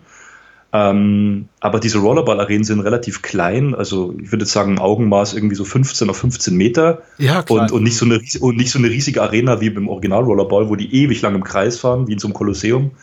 Ähm, da ist mir auch die Dynamik ein bisschen zu viel. Also das ist zu viel montiert, zu viel geschnitten, zu viel rasant. Ich verliere da ganz leicht den Überblick, aber wahrscheinlich wollten die das auch so, dass man den Überblick verliert und so ins Spiel reingeworfen wird. Ich weiß nicht, warum der jetzt links oder rechts oder fährt. Ich habe keine, keine Verortung mehr auf der, auf der Rennbahn. Ähm, das, das ist teilweise ganz hektisch geschnitten, dass es mir ja. schon wieder zu viel war. Ne? Ähm, aber die Kamera, also ich muss sagen, Hut ab vor der Kamera, wo die überall rumfährt, die ist extrem dynamisch. Ähm, das ist nicht billig. Also das ist äh, kameratechnisch ist der Film nicht billig. Es ist dahingehend ein guter dynamischer Actionfilm, der aber inhaltlich absolut nichts gibt. Also der keinen Mehrwert zum Original darstellt. Es ist mhm. äh, plump, wie die Figuren interagieren. Es gibt, ja, ich, ich will gar nicht mehr. Es ist äh, gar nicht groß wert, darüber zu reden, aber ähm, ästhetisch, äh, ästhetisch hat der Film auch noch ein Highlight, eine achtminütige ähm, ja. Nightcam-Sequenz. Ja. Die ist, ja, du, du lachst, fandst du die blöd? Ich fand die genial. Nein, ich finde die super, aber ich finde die auch sie, genial. Sie, es ist komplett so, als ob der Film innehält und sagt, so, ich habe diese wahnsinnig tolle Actionsequenz, die passt überhaupt nicht in die Dramaturgie zu diesem Moment rein des Films, aber lass uns die einfach mal bringen. Und dann ist sie vorbei und ist eigentlich vollkommen konsequenzlos für den Rest des Films. Aber sie ist da, also sie, sieht auch fantastisch aus. Aber genau, sie ist für den Film, für den Plot absolut, absolut Banane wieder, aber äh, es hat so eine ästhetische, besondere Stimmung. Also ich habe das tatsächlich noch keinem Film gesehen, dass der durchgängig ohne Unterbrechung in Nachtkameraeinstellung, alles ist dann finster und grün und das, das Licht grün, ne, wie bei so einer Nightcam, acht Minuten am Stück und äh, bildtechnisch, also bildtechnisch geschnitten besitzt das eine ganz starke Bildsprache. Also man, man weiß, John McTiernan kann mit Bildern erzählen und er weiß, wie man Bilder montiert, zusammenfügt, dass das eine Dynamik ergibt. Das finde ich ganz spannend. Aber das ist so, wie du sagst, die Szene ist geil und dann, ja, dann ist sie wieder vorbei und dann, jetzt geht der Film irgendwie wieder weiter. Hm, äh, naja, ja. was, für ein, was für ein Aufwand für so eine inhaltlich konsequenzlose Szene. Also tatsächlich, sie werden ja von einem, von einem Flugzeug, von einem Flugzeug dann verfolgt. Äh, hier Chris Klein, der die Hauptrolle spielt, auch so eine charismafreie Zone. Ähm, der sagt dann zu LL Cool J, du fährst schon 130 Meilen oder 200 Stundenkilometer und man sieht eben, sie fahren maximal 50 oder so auch auf diesem Motorrad. Aber abgesehen davon, und das macht es dann schon wieder so ein bisschen doof oder Hanebüche, möchte ich sagen. Also nicht wirklich doof in dem Sinn, dass ich mir jemals sage, es sind ich habe ich hab kein Interesse, weil der Film ist eben durchweg interessant. Aber ich frage mich immer, was machen wir hier eigentlich? Warum sind wir hier? Das mhm. ergibt alles keinen Sinn. Mhm. Äh, ich möchte kurz ausholen. Ich weiß, wir sollten müssen jetzt nicht ins Detail gehen bei Rollerball 2002. Ich glaube, wir sind uns ziemlich einig. Wir konnten gerne gleich noch über ein paar Details sprechen. Aber ich muss kurz was zur Produktionsgeschichte des Films sagen, weil ich glaube, nicht jeder, der vielleicht U30 ist, hat das so auf dem Schirm. Rollerball 2002 war eine unglaublich schwierige Produktion. Der lag unglaublich lange auf Halde, bevor es eben dann hieß, hier McTiernan, mach uns das Remake. Der ist durch mehrere äh, Produktionsprozesse, Shootingprozesse durchgegangen. Dann gab es Reshoots, da wurden komplette Szenen ausgetauscht. Dann hieß es in letzter, in letzter Minute, ja, machen wir aus einem äh, harten äh, Actionfilm mit einem R-Rating, also mit einer Altersfreigabe ab 17 USA, doch irgendwie was Jugendfreies, nämlich eine PG-13-Freigabe. Dann hat äh, McTiernan den ganzen Film nochmal umge umgeschnitten, nochmal Szenen nachgedreht und so weiter und so fort. Und der Film wirkt eben so ein bisschen wie Frankensteins Monster deswegen auch. Also es ist ein Film, der sich schon an ein betont junges Publikum Publikum äh, richtet. Dann hat er aber doch zwischendurch mal wieder so harte Spitzen, von denen, die aber auch nicht so wirklich hart sind, von denen man noch ahnen kann, dass sie mal härter waren, aber dann eben rausgeschnitten wurden. Die bittere Ironie bei dem Ganzen ist ja, der Film hat am Ende doch eine Altersvergabe ab 17 bekommen in den USA, beziehungsweise ab 18 in Deutschland.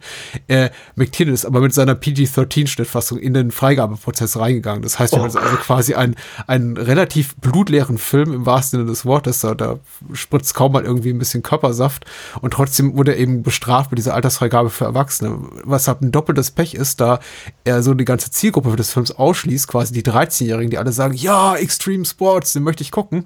Mhm. Äh, und die Erwachsenen eben alle enttäuscht mit, oh, das ist aber ganz schön, ganz schön schwach für einen harten Actionstreifen. Da, Ach, das ist interessant, das wusste ich, ja. Äh, da fliegt aber wenig Größe durch die Gegend. Und das ist irgendwie auch ein, also mir ist der Film deswegen so besonders präsent, weil damals, äh, also Anfang der 2000er war Ain't It Cool News noch eine relativ relevante Seite für Menschen, die sich im englischsprachigen Bereich über Filme informieren inszenieren wollten. Also Harry Knowles war auch damals noch so eine Kultfigur.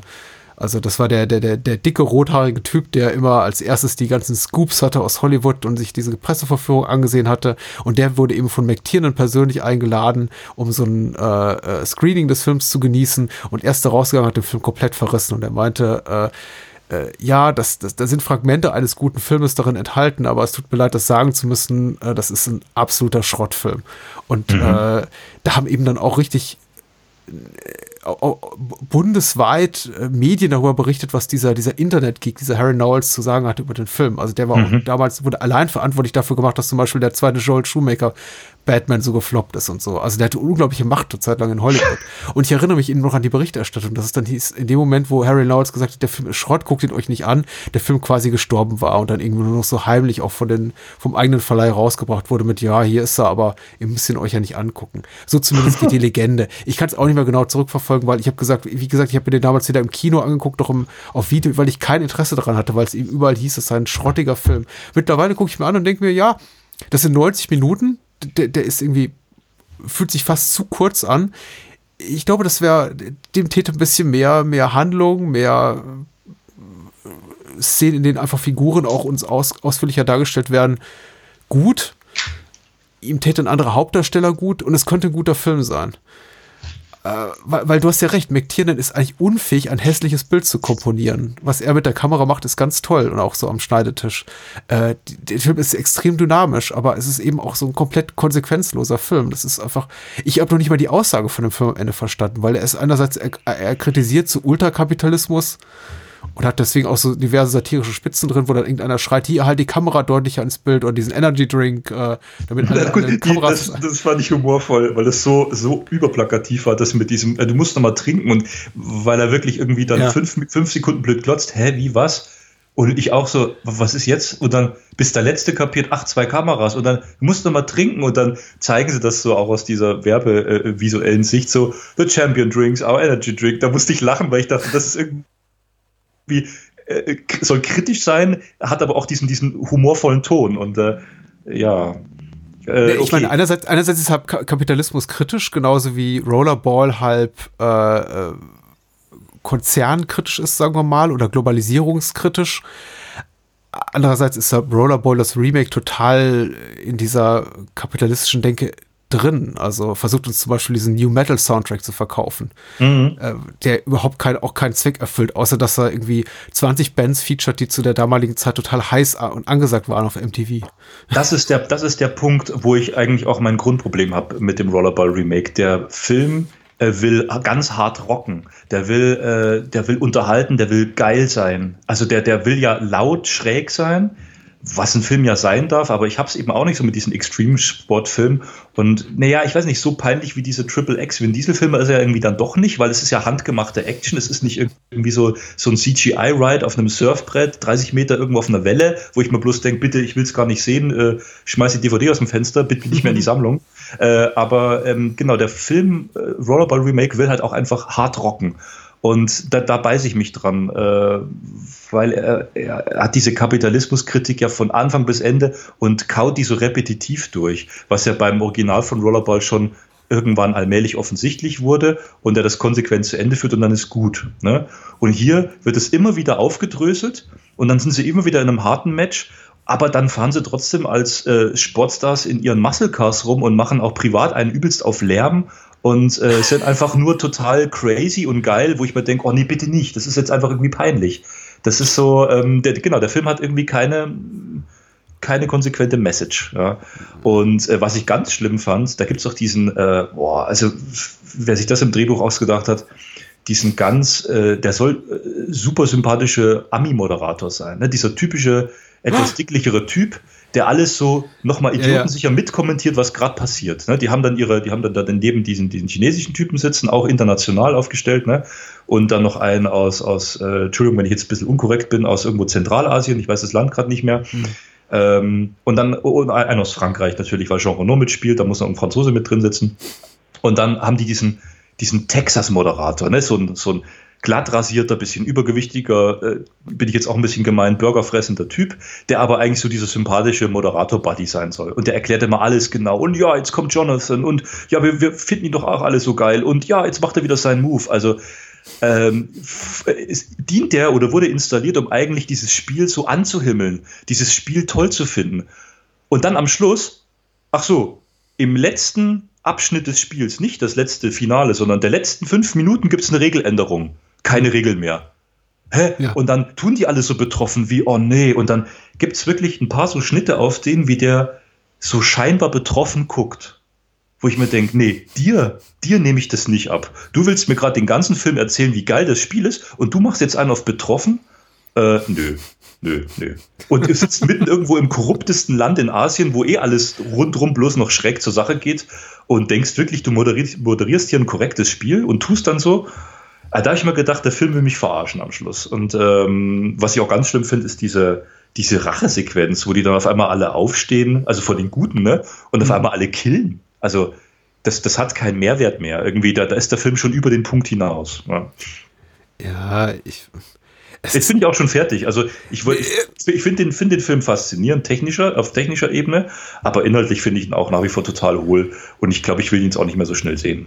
Nee, ich glaube, ich, ich, glaub, ich habe auch nur an der Oberfläche der komplizierten äh, äh, Produktionsgeschichte gekratzt. Ich glaube, darüber, da, ähm, es gibt ja mittlerweile sehr schöne, glaube ich, in den USA zumindest eine sehr schöne Blu-ray-Edition von Robocop 2 zum Beispiel, was ja auch einfach eine, eine sehr schwierige Produktion war und am Ende ist ein Film dabei rausgekommen, mit dem keiner der Beteiligten so richtig glücklich war. Äh, am allerwenigsten Frank Miller, der eben das Drehbuch geschrieben hat.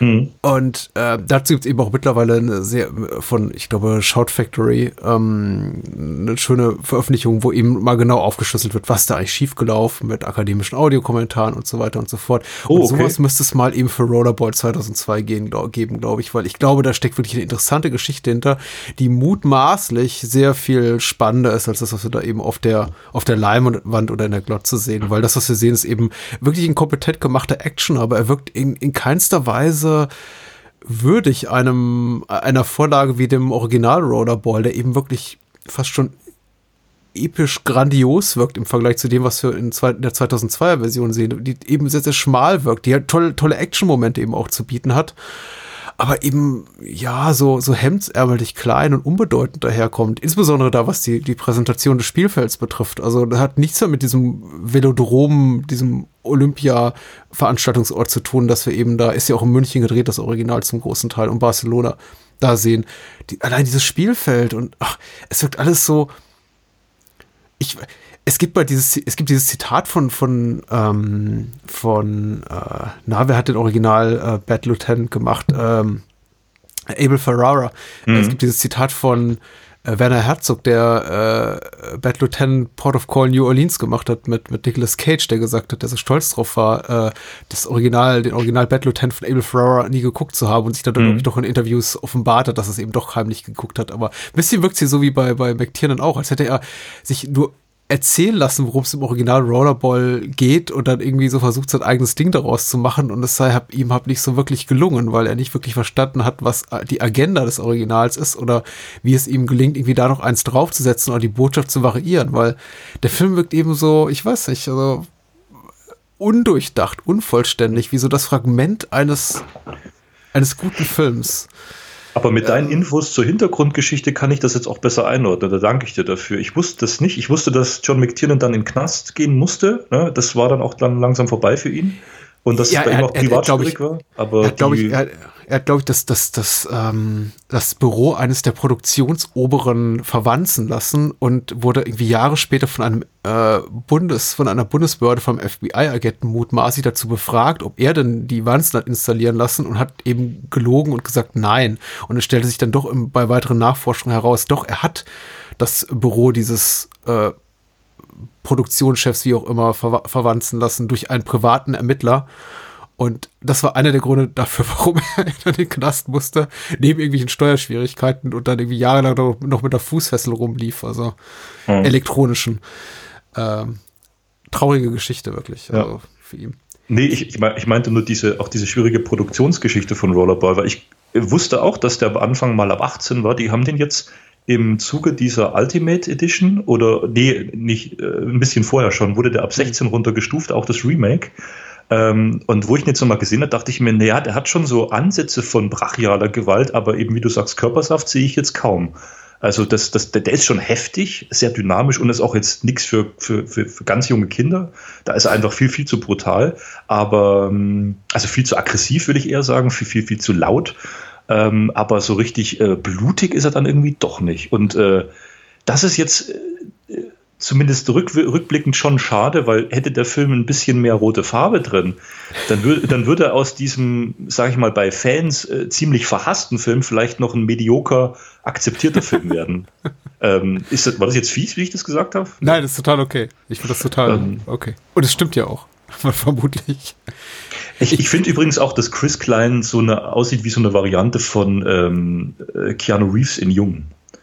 Äh, ja. Der hat so dieses dieses ganz glatte junge Keanu Face, äh, äh Keanu Reeves Face, wollte ich sagen. Ja. Keanu Face ist cool, das könnte.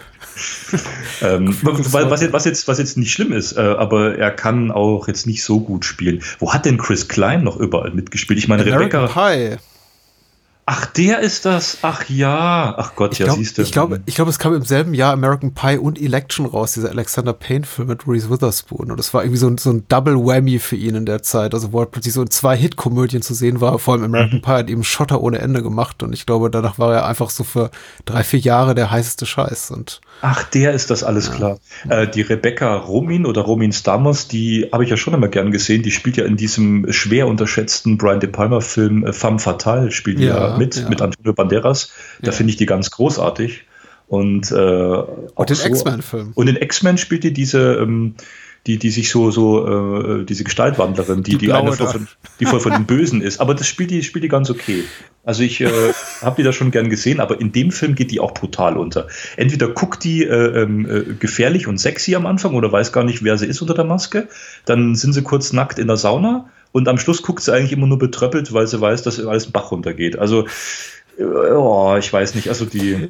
Ich höre Marvel-Fans aller Orden gerade aufschreien vor meinem geistigen Ohr. Wenn wir von äh, der ihrer Rolle spielen in den X-Men-Filmen und nur sagen können, ach, die da, die, die sich verwandeln kann, die blaue da. Mhm.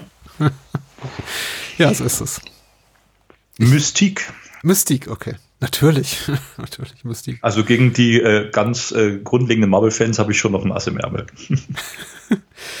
ähm, ich wollte äh, der Vollständigkeit halber ergänzt, da bin ich auch wirklich fertig. Äh, Burt Cook äh, spielt eine Nebenrolle als japanischer Arzt in Rollerball im Original, den ich ganz fantastisch finde, weil ich die Inspector Clouseau-Filme, die alten, so mag. Und er spielt eben Kato, den äh, Prügelknaben von äh, Peter Sellers, äh, äh, mhm. was ich immer ganz toll finde. Und ich muss sagen, um wirklich etwas authentisch Tolles an Rollerball nochmal zu nennen, außer den ein oder anderen Action-Momenten, ähm, Naveen Andrews spielt die rechte Hand von Jean Reno.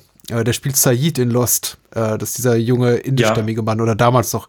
Ich finde ihn super in dem Film. Er ist äh, der totale Psycho und ich finde, man hätte echt so viel aus seiner Rolle machen können. Also wenn er nur da im Hintergrund steht und irgendwie seine Augen blitzen und er hat irgendwie schmiedet schon wieder den nächsten sinistren Plan. Ich finde ihn spitze in dem Film. Ich wünschte, er wäre einfach mehr zu sehen, weil ich glaube, er ist ein wirklich guter Baddie. Äh, besser mhm. als Jean Reno und alle anderen, die wir da sehen. Aber äh, ihn fand ich wirklich toll und ich, ich freue mich für ihn, dass er halt zwei Jahre später dann, glaube ich, mit, mit Lost so eine gute Karriere hatte. Weil äh, er ist ein guter. Stimmt, äh, der hat eine, äh, eine, gute Mimik, da gebe ich dir recht. Der, der, der hat, wenn da irgendwas im Hintergrund komisch läuft, da bewegt sich auf seinem Gesicht in der ruhigen Mimik viel mehr als auf diesem ganzen extravaganten Gehabe von dem Genre Nur und alles. ähm, das, das, hat, das hat viel mehr Wirkung, ja, dieses, dieses Subtile. Mhm. Ähm, ja. Das soll es aber auch sein. Also. Rollerball. Rollerball. Aber ich würde jetzt schon nochmal sagen, für die, die jetzt Bock drauf bekommen haben, sollen sich mal beide angucken. Mhm. Ähm, in einem Abstand vielleicht erst den, erst den Klassiker, erst das Original ja. und so zwei, drei Wochen später mal das Remake und sich dann einfach ihre ganz eigene Meinung bilden. Ähm, unterhalten wird man auf irgendeine gewisse Weise auf jeden Fall von dem Rollerball 2002. Also hinterlässt schon irgendwo Eindruck, in welcher Form auch immer. So, mein Gast ist Stefan Jung und der Stefan sagt jetzt mal, wo man so was von ihm lesen kann. Äh, äh, digital, aber gerne auch analog. Was hast du jetzt gerade so in der Mache? Was, was läuft gerade so bei dir? Oder akustisch vielleicht auch. Danke. Ich bin äh, beim Deep Red Radio zu hören und äh, beim Fluxkompensator zu lesen und schreibe fürs Deadline-Magazin seit äh, jetzt fast zehn Jahren.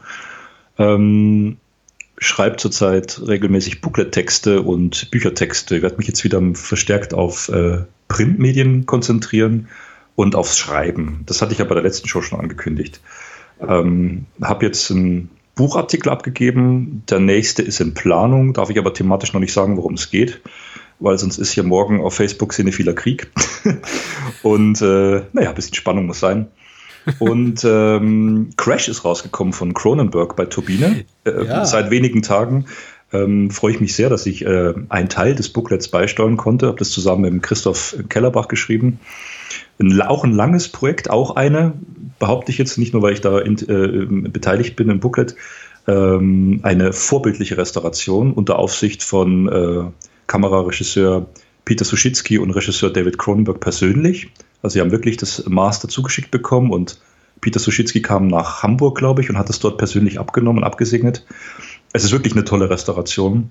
Hat man sich auch am originalen Farbschema gehalten, das originale Bildformat hergestellt. Ähm, Filmkorn ist erhalten. Äh, sieht toll aus. Also Crash auch noch nie hierzulande irgendwie groß verfügbar gewesen.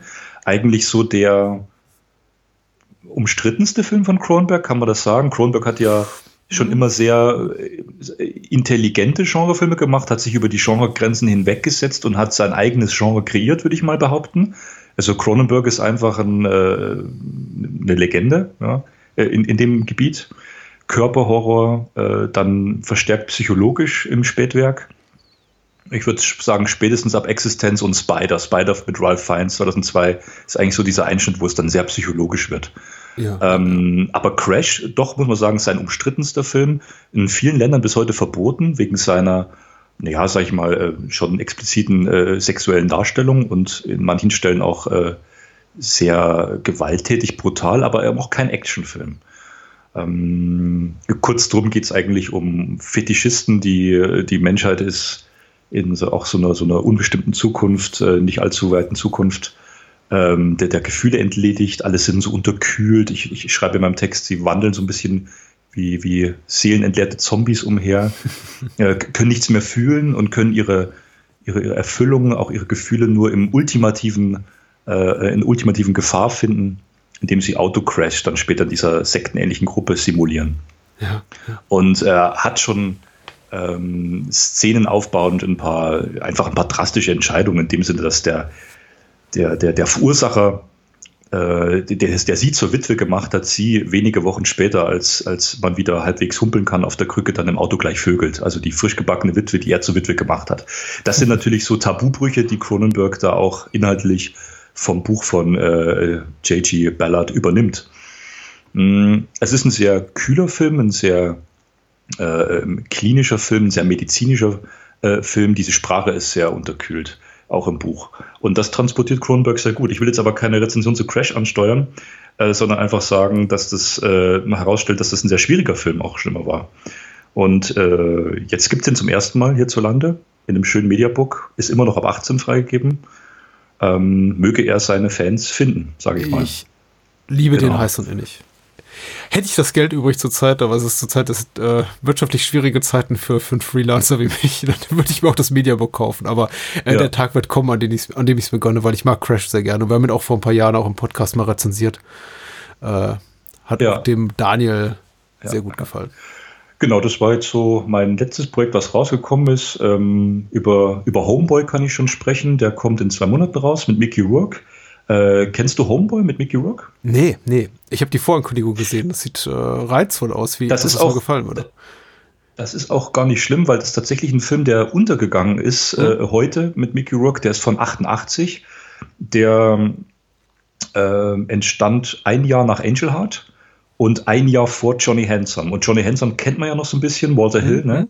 der schöne Johnny. Und dann ging es ja ab 1990 so ein bisschen bergab mit seiner Karriere oder nicht nur ein bisschen, wo er dann wieder Boxer äh, geworden ist, Profiboxer und sich vom Schauspielgeschäft verabschiedet hat. Aber in den 80ern war er auch ein Sexsymbol mit neuneinhalb Wochen äh, und mhm. so weiter.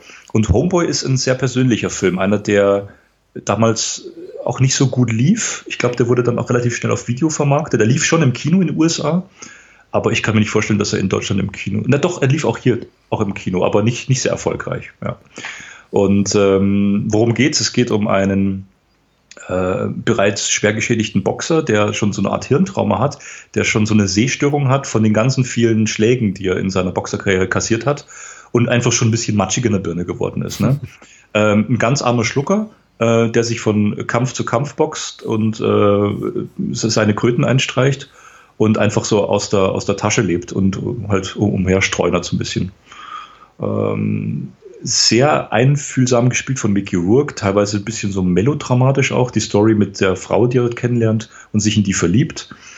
Die betreibt an diesem ähm, Schauplatz, das beschreibe ich im Booklet, das ist sehr wichtig, diesen Schauplatz, den wir gewählt haben. Äh, so, so ein Strandkarussell. Hm. Das ist so eine mittlerweile schon vergehende Freizeitwelt, die dort äh, so 20 Jahre zuvor noch geboomt hat und aber in diesen späten 80ern schon so kurz vorm Aussterben ist. Das ist auch so eine, so diese Institution, Attraktion, Amerika, äh, äh, Freizeitpark am kleinen Vorort, er als Boxer, das, das ist alles schon so ein bisschen am, am Absterben. Und das ist, ich finde, das ist so ein, äh, so ein bisschen so ein, so ein melancholischer Leitgesang auf diese amerikanischen Attraktionen, die beide so ein bisschen verkörpern ähm, und finden dann einfach zu sich selber. Es ist ein, es ist ein sehr bewegender Film. Eric Clapton hat den Score komponiert, ein sehr interessanter Delta Blues-lastiger Score, sehr stimmungsvoll. Ja. Und es ist die bis heute einzige Regiearbeit von Michael Saracen, der für viele Alan Parker-Filme die Kamera geführt hat. Also der hat auch diese, diese nächtliche Stimmung, dieses, dieses Neo-Noir. Das ist ein Film, den man mal sehen sollte. Und ich, oh, ich sage immer. Ich bin äh, ganz angetan. Ich gucke auf die äh, Credits und äh, Michael Caine hat auch ja. äh, hier zum Score beigesteuert. Christopher genau. Walken genau. spielt und, und äh, Christopher Walken spielt mit. Die haben sich da schon äh, Jahre zuvor kennengelernt bei einem anderen Film, bei Heaven's Gate. Mhm. da hatte ja ähm, Mickey Rourke eine Nebenrolle. Ja. wo auch mit Christopher Walken in einer Szene kurz zu sehen ist. Ja, die und, Nebenrolle ähm, ist fast schon zu viel gesagt, aber. ja, genau, also eine ganz kleine Nebenrolle. Und ähm, haben sich da angefreundet und daher kam das, dass Christopher Walken in seinem Film mitspielt. Warum sage ich in seinem Film? Er hat nämlich auch das Drehbuch geschrieben unter Pseudonym. Hm. Äh, Rick, Mickey Rourke hat den Film geschrieben. Und es ist ein sehr persönlicher Film und äh, guckt man The Wrestler an von Aronofsky, äh, 20 Jahre später, den haben die wieder genau an demselben ähm, Strandort, an demselben Schauplatz, in derselben Gegend äh, gedreht. Das hat also auch so, so eine topografische äh, Komponente, so eine Verbindung, die beiden Filme. Ja, das war es erstmal dazu. Das ist auch gut, das ist auch eine ganze Menge. Du bist ja sehr umtriebig. Und dann kommst du einfach jetzt in, in, in einem Vierteljahr wieder vorbei und dann erzählst du, was du dann Neues auf dem Kasten, auf Lager hast, so an Veröffentlichungen. Gerne doch, gerne doch. Ähm, es war mir eine Freude, Patrick. Ja, war mir eine Freude und eine Ehre, Stefan, dass du hier warst. Und äh, das nächste Mal suchen wir uns. Äh, ich glaube, das war auch das erste Mal tatsächlich ähm, eine, eine Filmkombination, ja auch Rollerball mit kleinen Abstrichen, wo wir uns über die grandiose Qualität, also ich möchte nicht sagen, uneinig waren das ja nicht. Ich glaube, wir waren uns jetzt weitgehend einig, aber jetzt sagen wir mal, keinen kein uneingeschränkt grandiosen Film besprochen haben. Weil mhm. ich glaube, bei unseren vorherigen Rezensionen war das ja so, dass wir irgendwie beide alle immer heiß und innig verliebt waren in, in, in Sorcerer, in äh, Night Moves und äh, worüber Get Carter. Na gut, bei Get, bei Get Carter hattest du auch deine Begründung, warum du den Film, ja, aber ich weiß schon, was du meinst. Ähm, das war jetzt gut, ja. ja. Äh, muss ja ich habe auch schon eine Idee fürs nächste Mal, da, das besprechen wir aber noch so, da glaube ich, da werde ich dich überraschen. Alles klar. Komm bald wieder. Und äh, viel Erfolg. Lest, hört und äh, abonniert, folgt, wie auch immer, Stefan Jung bei Facebook, glaube ich, kann man dich finden. Oder einfach Fluxkompensator lesen und da fährt man dann alles, was Stefan so macht. Viel und Crash kaufen. Absolut. Viel Spaß damit. Vielen Dank. Und euch da draußen alles Gute. Bleibt gesund. Bis bald.